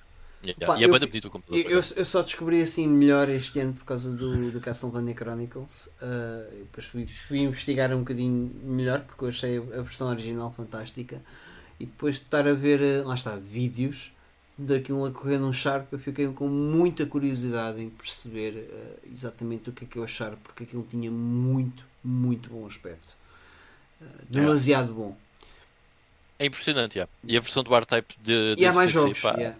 muito nice. Não, mas tens muitos jogos com, com aspectos muito. Uh, ou seja, o pixel art muito interessante no, no Sharp. É, é arcade perfect, basicamente, nesse tipo de jogos. Ah, mas ia dizer, João, em, em, termos. Há pouco tempo disse numa, numa apresentação, meio em toda brincadeira, uh, em termos de shmups, uh, isto por causa do R-Type, o, o Gradius eu diria que era o pai, uh, o Zivius a mãe e o R-Type o, o filho. Não, os Evios é o avô, boy. O e Isso é Visão. avô. Não, Não. o Gradius, o Gradius é do mesmo altura. Então, e o, o é Space Galagas, Invaders e, o, e os Galagas e os Ah, e o Defender. e o Defender. O Super Yeah, é. Cobra. Não, esses, são, esses são bisavós. São bisavós. Yeah. Não, o Super Cobra não é tão antigo quanto o Space Invaders. Por dois anos, pai. Não. Yeah, yeah. Não, mas uh, yeah, é bué da fixe. O R-Type para mim é de, de todos os shmups em termos de série, é, é a minha favorita. Gosto muito. Bem, moving on. Então, se calhar, eu aproveito a pontapé de saída e também vou falando aqui do, do meu playing não. Deixa-me só fazer, falar de uma coisa eh, que eu era para ter falado na semana passada, mas como nós fizemos o playing não um bocado à pressa, acabei por me esquecer. Oh Ivan, tu jogaste o Truxton na- nessa compilação da, da tua plano que, que arranjaste Yeah. recentemente. Opa, e eu não sabia disto quando joguei, quando, quando joguei. Eh, quando depois estive a escrever o, meu artigo, que também estive a ler um bocado do jogo e descobri que há um bug em todas as versões do Truxton para Mega Drive. Que Ah. eu estou super curioso para saber se isso também existe na, neste, neste rel- relançamento. A Ok. cena é: lanças uma bomba, estás a ver? Daquelas que têm a caveira a explodir no ecrã Sim. pausas a consola e o bug que acontece é enquanto tens a consola pausada e a explosão está no ecrã, eh, eh, o jogo continua a dar damage enquanto está Ah, pausado. ok. Ou seja, entras num boss, lanças Bom, uma bomba, pause. pausa, vais dar uma mija, voltas, unpause e mataste o boss. Vou experimentar. Eu acho que, eh, não tenho a certeza, mas eu acho que estas versões ehm, estão iguais às versões originais. Então, estou mesmo curiosidade se, eles teriam corrigido esse bug ou não. Deixa isso é uma cena eu que- Vou experimentar e digo. pelos vistos, pelo que li, isso acontece tanto no Truxton japonês, americano, europeu, está tá em todas as versões também. Essa cena. Ok. Hei de experimentar e depois digo. Mas pronto, moving on. Ah, olha, já agora Mega Drive. Pronto. Joguei o Captain America. ah, Eh, fiquei um bocadinho. Fiquei um bocadinho desiludido. ah, yeah. Ah, a versão arcade tem. Eu nunca joguei a versão arcade, mas pelo menos pelo que vi de gameplay parece ter um aspecto incrível. E esta aqui, a nível gráfico, é muito mais pobre do que aquilo que a Mega Drive é capaz de fazer. É bem deslavado, não é? É tipo. Yeah. é- Os cenários são mesmo muito simples. Yeah. O Streets of Rage saiu um É ano muito antes monocromático às E... vezes. É, é, é. É. E depois os personagens também bem com sprites pequenas e, e depois mesmo a própria jogabilidade. Tens um botão para dar socos, outro botão para saltar e depois, no caso do Capitão América, se tu quiseres atirar o, o escudo, que é tipo move que vai estar ali a spamar o jogo todo, tens que carregar no, no, no A e no B ao mesmo tempo. Enquanto que podias usar o C para isso, por Sim, exemplo. yeah. É um bocado, um bocado estúpido. Ahm, mas uma cena boa de engraçada que achei neste jogo é a quantidade de voice acting, acting que tem, que tem boa de vozes digitalizadas nos cutscenes, só que estão com uma qualidade horrível. e para além disso, tem alguns diálogos mesmo estúpidos, tipo quando quando o Capitão América chega lá, aquele boss na base lunar, e o gajo pergunta: Where is the laser cannon? E o gajo, ask the police. What? What? Yeah. Bo- muito engraçado. Mas pronto, pá, um jogo curto, despachou-se. Ahm, uma cena boa de engraçada que me aconteceu esta semana é que eu fui jantar à casa dos meus pais e aproveitei para trazer lá umas cakes ah, de DVDs de cenas que eu gravava para ver o que é que se aproveitava dali, o que é que podia passar para um disco externo, o que é que era para pagar. E encontrei backups do meu Pentium 4 que, de alguma cena que tive que formatar e guardei lá. E lá nos backups tinha o meu save do Advance Wars na pasta dos emuladores.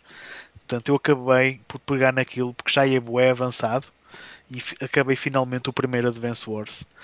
Que Boa. é um jogo bué da fixe. É, é da Intelligent Systems, é dos mesmos gajos que fizeram o Fire Emblem. Ah, aliás, a série Wars já, já começou em 88 na Famicom, mas este, o Advance Wars, foi o primeiro que saiu na, na Europa e nos Estados Unidos.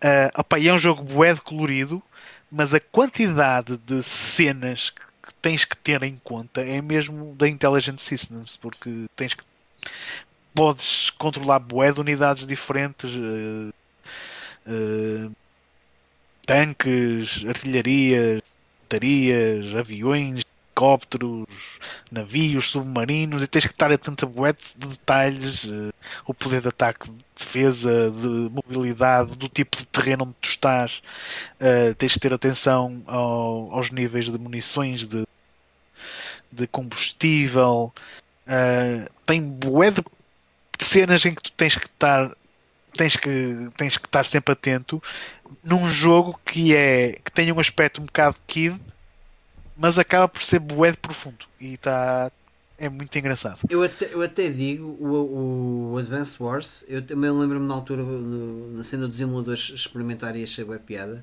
O Advance Wars pode ser considerado uma hidden gem eh, só por causa disso.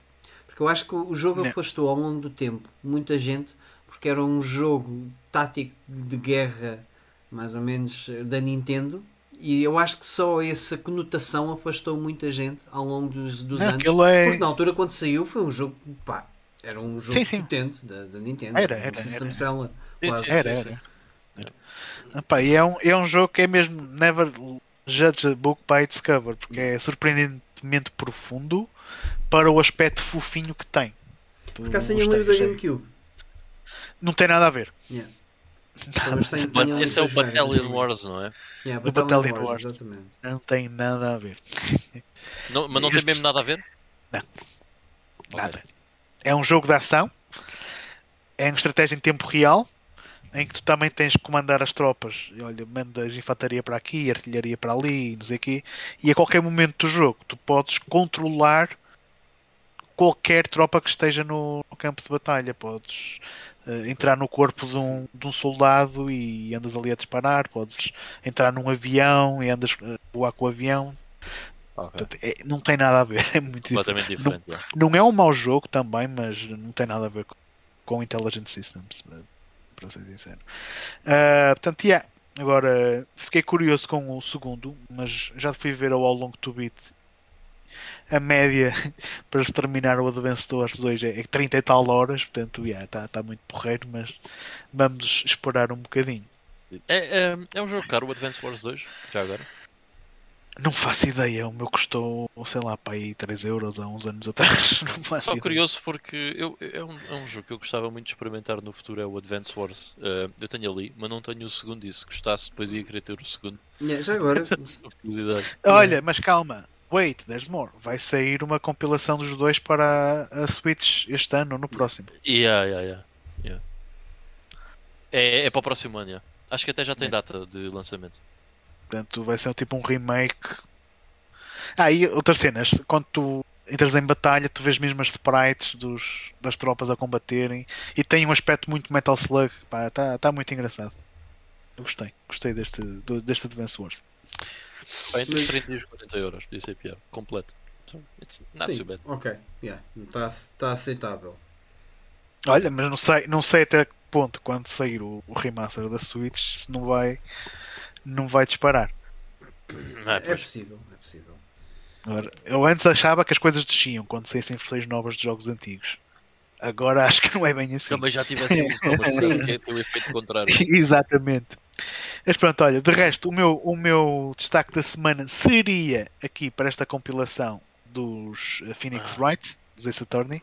Isto é uma compilação que traz os três primeiros dos jogos da série. Isto é uma edição que só saiu no Japão, mas está em inglês. ok? Uh, mas eu vou falar disto para a semana. Isto tem os três primeiros jogos da série. Eu consegui terminar o primeiro. Uh, comecei o segundo hoje à tarde. Tens o PC lento ou é mesmo só a net? Não, não, isto deve, deve ter sido aqui uma, uma ligação qualquer da net. Uh, o OBS reiniciou. Oi, já está. Já estamos online? We're up. Ok, já. We're já. up. Ok. Problemas técnicos, okay. faz parte. Diretos. Pronto. Pronto, estamos, estamos de volta. Epá, eu era como estava a dizer. Epá, essa turn e depois falo melhor para a semana. Um, de resto, também há, um RPG que tinha começado há umas semanas atrás, não avancei muito, que é o Dragon Slayer uh, da PC Engine. Espero voltar a isso em breve, mas para já está feito. By the way. Não há traduzido, mas eu estava a ver um vídeo do Epic Console Gamer sobre isso e eu assim, man, o que parece tão fixe, man. Os Fires of Eden. Eu sei, meu, eu sei, eu sei. Looks so awesome. E Yeah. não há tradução, meu. Não há, não há ainda, não há. Não sei. Eu ando a acompanhar Parece isso. mesmo poeta fixe. é Yeah. tipo um RPG, classic RPG, mas tipo no Japão feudal com demónios e não sei o quê. It looks so awesome. E tem aquelas cutscenes em anime e não sei o quê. Epá, como é que ainda não traduziram essa merda? Com tantas coisas que já traduziram. Provavelmente dá muito trabalho introduzir as cutscenes e essas cenas todas. Acho que é, às Pois. vezes é um bocado por aí. Mas é que é. Você tem mesmo bué de bom aspecto esse jogo. Pois Esses tá. jogos são 4, acho eu, ou 3 ou 4. São uns quantos ainda? Também Ah. tens, na- tens algumas sequelas que saíram na Saturn e na PS1. A seguir Pois, a é. esse. Só da PC Engine são, são, são 4? Não, são RPGs, PC Engine RPGs são três. São Depois 3. tens outros spin-offs. Um, olha, já agora, deixa-me só acrescentar uma coisa muito rápida. Os Ace Attorney, isto é aqui tipo informação ultra secreta aqui, estão a ouvir primeira vez no GameStone. Os Ace se por acaso quiserem, estão em promoção por causa da Black Friday no PlayAsia. Eh, essas versões japonesas que estão, as japonesas que estão em inglês têm esse e tem o outro que tu também compraste, Ivo, O Great, o Great uh, Ace Attorney Chronicles. Chronicles. É o que vou jogar a seguir. Eu penso que esteja- estão neste momento a 25 ou 26 euros cada É- por lá. É, Portanto, é, vale é de aproveitar porque à partida não terão problemas com a alfândega porque o PlayAsia o PlayAsia está a te cobrar um imposto. Vem Sim, um imposto sim. discriminado na fatura. Eles cobram já a priori. já. Eu mandei vir de lá três cenas nos últimos tempos e não tive problemas Depois nenhum has de mandar o, o, um o link disso. Mano, mano, tranquilo. Mano. Olha, mas em relação ao Tengai Makyo, o Forest of Eden, Yeah. o único que está traduzido para inglês, o único RPG é o da Super Famicom, que não tem nada. Que não, não é a mesma cena. Não é a mesma coisa, já, não é, meu. Não é. Mas já, esse eu vi que está traduzido. Ahm, mas os da PC Engine não, fiquei mesmo tipo. "Mano, Isto parece tão awesome. E são baratos, e são baratos ainda. Paixão, já. Pois, se calhar por causa disso. Sim, já. Mas pronto, da minha parte, Play Now está tá despachado. Epá, olha, da minha parte vai ser muito curto porque eu ainda estou no Horizon Zero Dawn. Aliás, não só ainda estou no Horizon Zero Dawn, como estou ainda na, na- no, no DLC que eles lançaram depois, que é o Frozen Wilds. Ahm, pá, o jogo está fantástico, mas eh, é, aquilo, é aquilo que eu tenho a resumir do jogo. Sinto a falta de um manual como a antiga. E acho que era um jogo que queria beneficiar. Se calhar existe strategy guides e tudo mais. Ah, e, e não é que a informação não esteja disponível no jogo, porque ela está. Ah, agora não é a mesma cena. Eu acho que. Não sei se vocês se lembram isso. Também às vezes possam sentir falta disso. Que é tem o jogo, jogam o jogo, mas depois no- nos interlúdios entre. eh, Quando sai do jogo e até voltarem ao jogo, terem um manualzinho para ir dando uma pista de olhos aos inimigos, pontos fracos e tudo mais. Uh, porque o jogo até é- acho que até é bastante complexo, uh, complexo nos, nos subsistemas que tem Uh, e fazia falta para uma pessoa ir uh, aprendendo algumas coisas sobre o jogo e sobre o mundo que pudessem facilitar no, no, no percurso mesmo. Um, epá, eu se calhar falava só aqui duas coisitas rápidas que vi, e, porque já, já que tenho andado sempre a jogar a mesma coisa. Vi pela primeira vez, e eu sei que é uma, uma falha minha, a- lista de Schindler, nunca tinha visto. Uh, Ah, eu é. tenho, tenho feito o compromisso comigo de pelo menos uma vez por semana, uh, ou seja, ter um filme da semana para, para ver. E, e a minha mulher estava numa de ver um filme para dormir. E eu disse Olha, tenho, tenho aqui uma lista de Schindler que se calhar vai ser uma grande seca para ti. Ela não conseguiu dormir porque ela Pois. basou, ela basou ali a- no primeiro trecho do Oh, filme Deus. porque aquilo estava a ser bué pesado. É, e é pesado, meu. bué da pesado, meu. Que é, é o que ela diz, é pá, o que custa-me nestes filmes é saber que estas merdas aconteceram. E eu acrescentei, Exato. eh, não só aconteceram, como muito provavelmente foi bem pior do que está a ser retratado aqui. Ahm, mas fiquei- já há muito tempo que não ficava assim, até mal disposto, triste, Yeah. tipo soturno, durante um- umas boas horas depois de ver um filme. Ah, mas pronto, e, e em contrapartida, na, na outra cena que vi uh, na Netflix uh, foi a quinta season do, da Casa de Papel. Surpreendentemente fantástico, porque o, acho que a Casa de Papel teve a primeira season que foi fixe e a segunda também porreira, que foi o assalto à, à, à, à Casa da Moeda espanhola. Exato. Uh, e depois as, as outras... primeiras duas seasons é, é a mesma cena, não é? Yeah, é yeah, na mesma yeah. assalto à Casa da Moeda. A terceira e a quarta é, e esta quinta é, é um segundo assalto que eles fazem, mas ao Banco de Espanha. A terceira e a quarta season são um bocado mais enfadonhas. Não achei. Sim. Eu desisti no meio Eu da ainda, eu ainda não, não vi. Eu, vi. eu vi as duas primeiras e gostei, mas só, só uma pergunta muito simples. Eles já não ficaram cheios de papel na primeira season, porque é que vão saltar agora? Há uma razão. Há uma Há uma razão. Há, Ok. há uma razão. Tá Não te vou spoiler, mas há Ok. uma razão. Tá bem. Eu acho que é uma, é uma razão válida. Eles. eles Tá bem. eh, ah, pá, para o segundo assalto eles têm uma razão válida. Eh, pronto, não tinham que propriamente fazer um assalto, mas sim. Pois, mas, mas pronto, está bem. Ok. Mas sim, cumprem o propósito. Ahm, mas ah, esta última season, que é uma meia season, aliás, eh, porque é a primeira parte da quinta season, a segunda parte vai estrear no dia 3 de dezembro. É pá, boa ação, muita, muita, tiros, sangue. Pá, é um filme dos anos, explosões, é um filme dos anos 80, mas com qualidade HD. Eu fiquei impressionado. É impressionante pensar, Fónix, aqui ao lado consegue-se fazer estas produções. Conseguem-se fazer estas produções. É, e o Fantástico. Netflix vai ter uma série portuguesa agora. Como? Tem espiões e Guerra Fria. Sim, vamos, vamos ver. É o Glória, acho eu, não é? Não me lembro. Acho, mas sim, acho, que- acho que é qualquer coisa assim do género. Ahm, anyway, ah, muito fixe e realmente quer ver. São, são só 5 episódios esta primeira parte. Quer ver como é que a coisa se vai decorrer. Ah, e bem, eu lembro-me um comentário que tu Ah. fizeste sobre a Casa de Papel que tu gostaste muito da Tóquio. ah, e acho que a Tóquio nunca teve tão bem como, ne- como está nesta última season. Eu, eu gosto muito, mas Eu- é mais no, no aspecto físico. Estás a perceber? Mais no aspecto assim meio Tem um charme, mas também tem, tem, um, tem um certo charme ela. Tem, tem Eu umas- tenho, Tem. tenho que investigar isso para um amigo, agora que me estás a falar. Portanto, Mas é, é. é, é- é interessante, é interessante.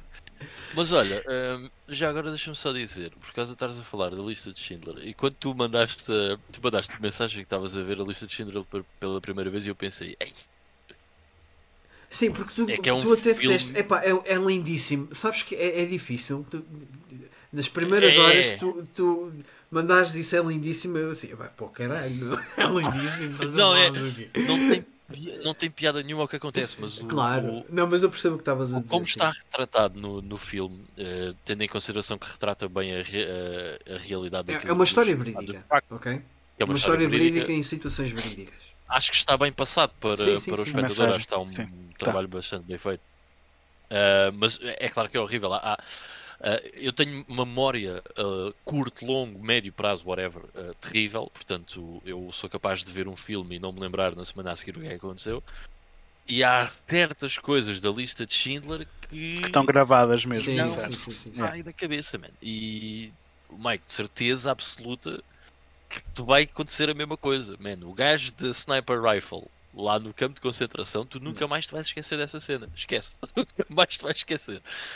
Ah, e deixa-me só acrescentar isto. Eu hoje por acaso estava a ver um documentário. Ahm, eu não vejo muitos filmes, eh, mas gosto muito de ver documentários. E já agora vou dizer-vos qual é que é, se tiverem curiosidade. Que é do canal DW, que se eu não me engano é um canal. eh, um canal de YouTube, mas é, é um canal, mas também é um canal de YouTube eh, alemão eh, e que tem documentários muito, muito, muito bons. Eh, e o documentário chama-se The Nuremberg Trials Uncovering Nazi Crimes. Um, é um documentário de 45 minutos eh, e retrata um pouco, não, não retrata tanto os, os, os trials de Nuremberg, mas retrata mais eh, as pessoas que eh, ou o trabalho que foi feito para levar o filme que foi apresentado nos Trials de Nuremberg como prova, ehm, o, o trabalho dessas pessoas até chegarem ao, ao tribunal com, com esse filme. que eram dois, eram dois americanos, dois gajos novos que foram para, para a Europa para documentar aquilo que tinha acontecido nos campos de concentração e não sei o quê, para depois apresentar como prova no tribunal contra uh, uh, o, quem estava a ser julgado, portanto, os nazis uh, de topo, tipo o Hermann Göring, como é que é? Hermann Göring e o Göring. Martin Bormann, e não sei o quê. mais uns quantos, e o Rudolf Hess, não sei o quê. E a cena é, uh, esse, aquilo é tudo montagens reais e grande parte das filmagens que nós vemos hoje em dia dos campos de concentração foi graças a esse trabalho que essas duas pessoas fizeram. E está um documentário muito bem feito e uh, se a lista de Schindler é muito difícil de digerir, há certas coisas que vão ver nesse documentário, que agora está-me a vir Sim. à cabeça, é muito difícil de digerir. Okay, muito difícil. Um, mas é bom e um, eu, não, já não, fui é, Auschwitz. Desculpa, não é bom, é essencial. É essencial. É, exatamente, eu, é isso mesmo. Eu já fui a Auschwitz e. Man, Auschwitz, no início, antes de vocês entrarem para o campo de concentração, ou seja, tem uma bilheteira se vocês quiserem um. O, o museu é grátis, mas tem uma bilheteira se vocês quiserem um guia para, para vos levar a, a visitar tudo. E, e, lá em cima é uma cena que eu nunca mais me vou esquecer, meu, porque diz. Um, este museu é grátis, qualquer coisa assim, este museu é grátis para nunca ninguém se esquecer do que aqui aconteceu. Estás a ver? É. Que é do estilo, man, tu entra e vê, porque o que aconteceu aqui não pode nunca mais acontecer. Estás a ver? Um, pá, é um tema muito sensível. É um tema que eu, que eu, que eu, que eu gosto bastante. Uh, é uma coisa muito infeliz, mas é um Sim. tema que eu gosto bastante. Até pelo o quanto podre o ser humano consegue Opa, ser. Eu, eu, digo isto muitas vezes e às vezes posso até estar assim justo, não, não tendo em consideração outras épocas, mas eu acho que o período da Segunda Guerra Mundial foi o ponto mais baixo da humanidade. Foi, um, foi muito complicado. E depois tem uma cena... coisa que é: está tudo muito bem documentado. Sim, é isso, é isso. Aliás, já não lembro se foi o, se foi o Patton, quem, qual é que foi o general americano que, que libertou um desses campos de concentração que disse precisamente isso. Filme-se tudo porque um dia na história alguém vai dizer que isto nunca aconteceu. Sim, sim, yeah, sim, sim, sim, Aliás, os, e... os, os, judeus estavam a ser queimados para. para Precisamente. Sim, sim, sim. Eu também tive, também tive em Auschwitz e, e a escala, a escala daquilo é. Aquilo é só um campo. É verdade que era o maior, mas era só um no meio de dezenas yeah, yeah, de E, mas a escala de do campo que realmente aquilo era é, estando lá é uma, é uma dimensão completamente diferente do que se calhar yeah. que estás à espera. E, e, tem, e yeah. só o facto de estares lá, todo Sim. o ambiente à tua volta é uma coisa tão pesada, man. Yeah, yeah, yeah, yeah.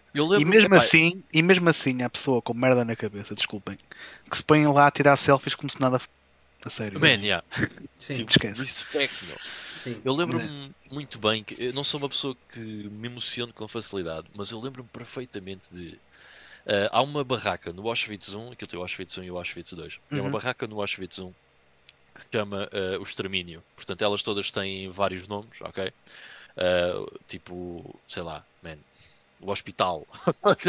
Aquela era o extermínio, ok? E eu lembro-me bué bem de eu ia a entrar nessa cena e veio uma rapariga a sair com a mãe.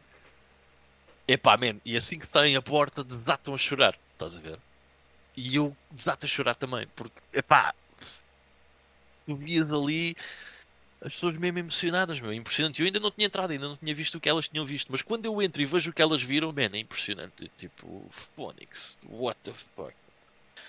Mas pronto, isto é um completamente, um completo à parte. Uh, yeah. Falando de coisas mais alegres, já que estamos a abordar outras yeah. mediums para além dos videojogos, esta semana também vi o Dune. Uh, e realmente é como vocês dizem, metem, mete Star Wars no chinelo. E eu ia dizer é? que aquilo é, é, eu ia dizer que aquilo é Game, Game of Thrones on Space, mas é ao contrário. Game of Thrones é que é Dune on Fantasy. On Fantasy, yeah. Exato. Uh, mas gostei muito e fiquei com vontade de ler os livros. Fiquei mesmo com muita vontade de ler os livros, que sinto que há ali muita coisa que que nos livros deve estar delicioso. Aquilo, ficou ali nos livros tem um universo de certeza boeda complexo, boeda completo, deve ser boeda louco de, yeah. de, E depois há seis livros, se não me engano. Mais. Uh, It's não, a whole new world. escritos pelo Frank Herbert. Ah, sim, acho sim. Que sim. São seis. Sim. Depois os outros acho que são escritos pelo filho dele, se não estou em erro. Um, mas só uma cena. um, o Dune, uh, para mim teve uma coisa muito engraçada que foi, eu quando cheguei a casa fui investigar mais sobre o Frank Herbert. E então, o gajo era viciado em cogumelos. Isso explica muita coisa. hein? Do, do- Yeah. do continente. Não aqueles não se vendem no continente, mas, Não, mas é fácil de arranjar. Cogumelos do Mário. Aquelas cogumelos do Mário. Hum, Ah, mas o que eu achei bem engraçado é comida que o gajo era italiana. Viciado em cogumelos e aparentemente o gajo desvendou algumas coisas sobre ele ter escrito o Dune, em que as minhocas, ok, aquelas minhocas gigantes, Uhum. era ele que imaginava as minhocas a comerem os cogumelos, estás a ver? As minhocas que haviam no quintal dele a comerem os cogumelos são aquelas minhocas gigantes. Ah, ele Opa, há- plantava os cogumelos. E ah, yeah, o gajo era mesmo da cena, estás a ver? Pronto. Era para, Ah, era para, para financiar a obra dele, não é? Exatamente. Ahm, bem, para sair com mais. eh, com- para estar ali com o efeito bem.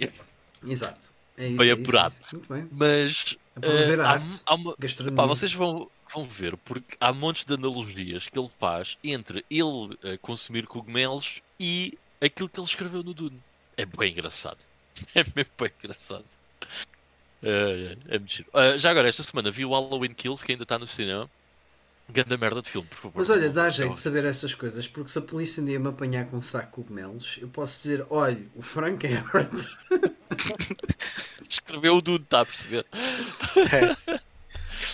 É, é, é, é, pá, é bem engraçado, mesmo muito giro. Mas pronto, é, é isso. Ah, bem, acho que está tudo, pessoal, já? Já. Sim, sim. Ficamos por aqui. Acho que ficamos por aqui. Ok, ótimo. Ahm, então, ótimo, não, quer dizer, a gente podia estar aqui a falar mais uma hora de tempo, mas pronto. Ahm, então ficamos por aqui, pessoal. Ah, mais uma vez, para quem está a ouvir ao vivo ou indiferido, muitíssimo obrigado por terem estado aqui a acompanhar-nos. Ah, se quiserem deixar eh, alguma coisa nos comentários, tipo perguntas para estes marmanjos ah, ou qualquer coisa assim do género, por favor, fiquem à vontade ou sobre qualquer coisa que nós tenhamos falado durante o podcast. Portanto, fiquem bem, até para a semana. Tchau, tchau. Até para a semana, Vitor, volta, Tchau. estás perdoado. Isso. Fiquem bem,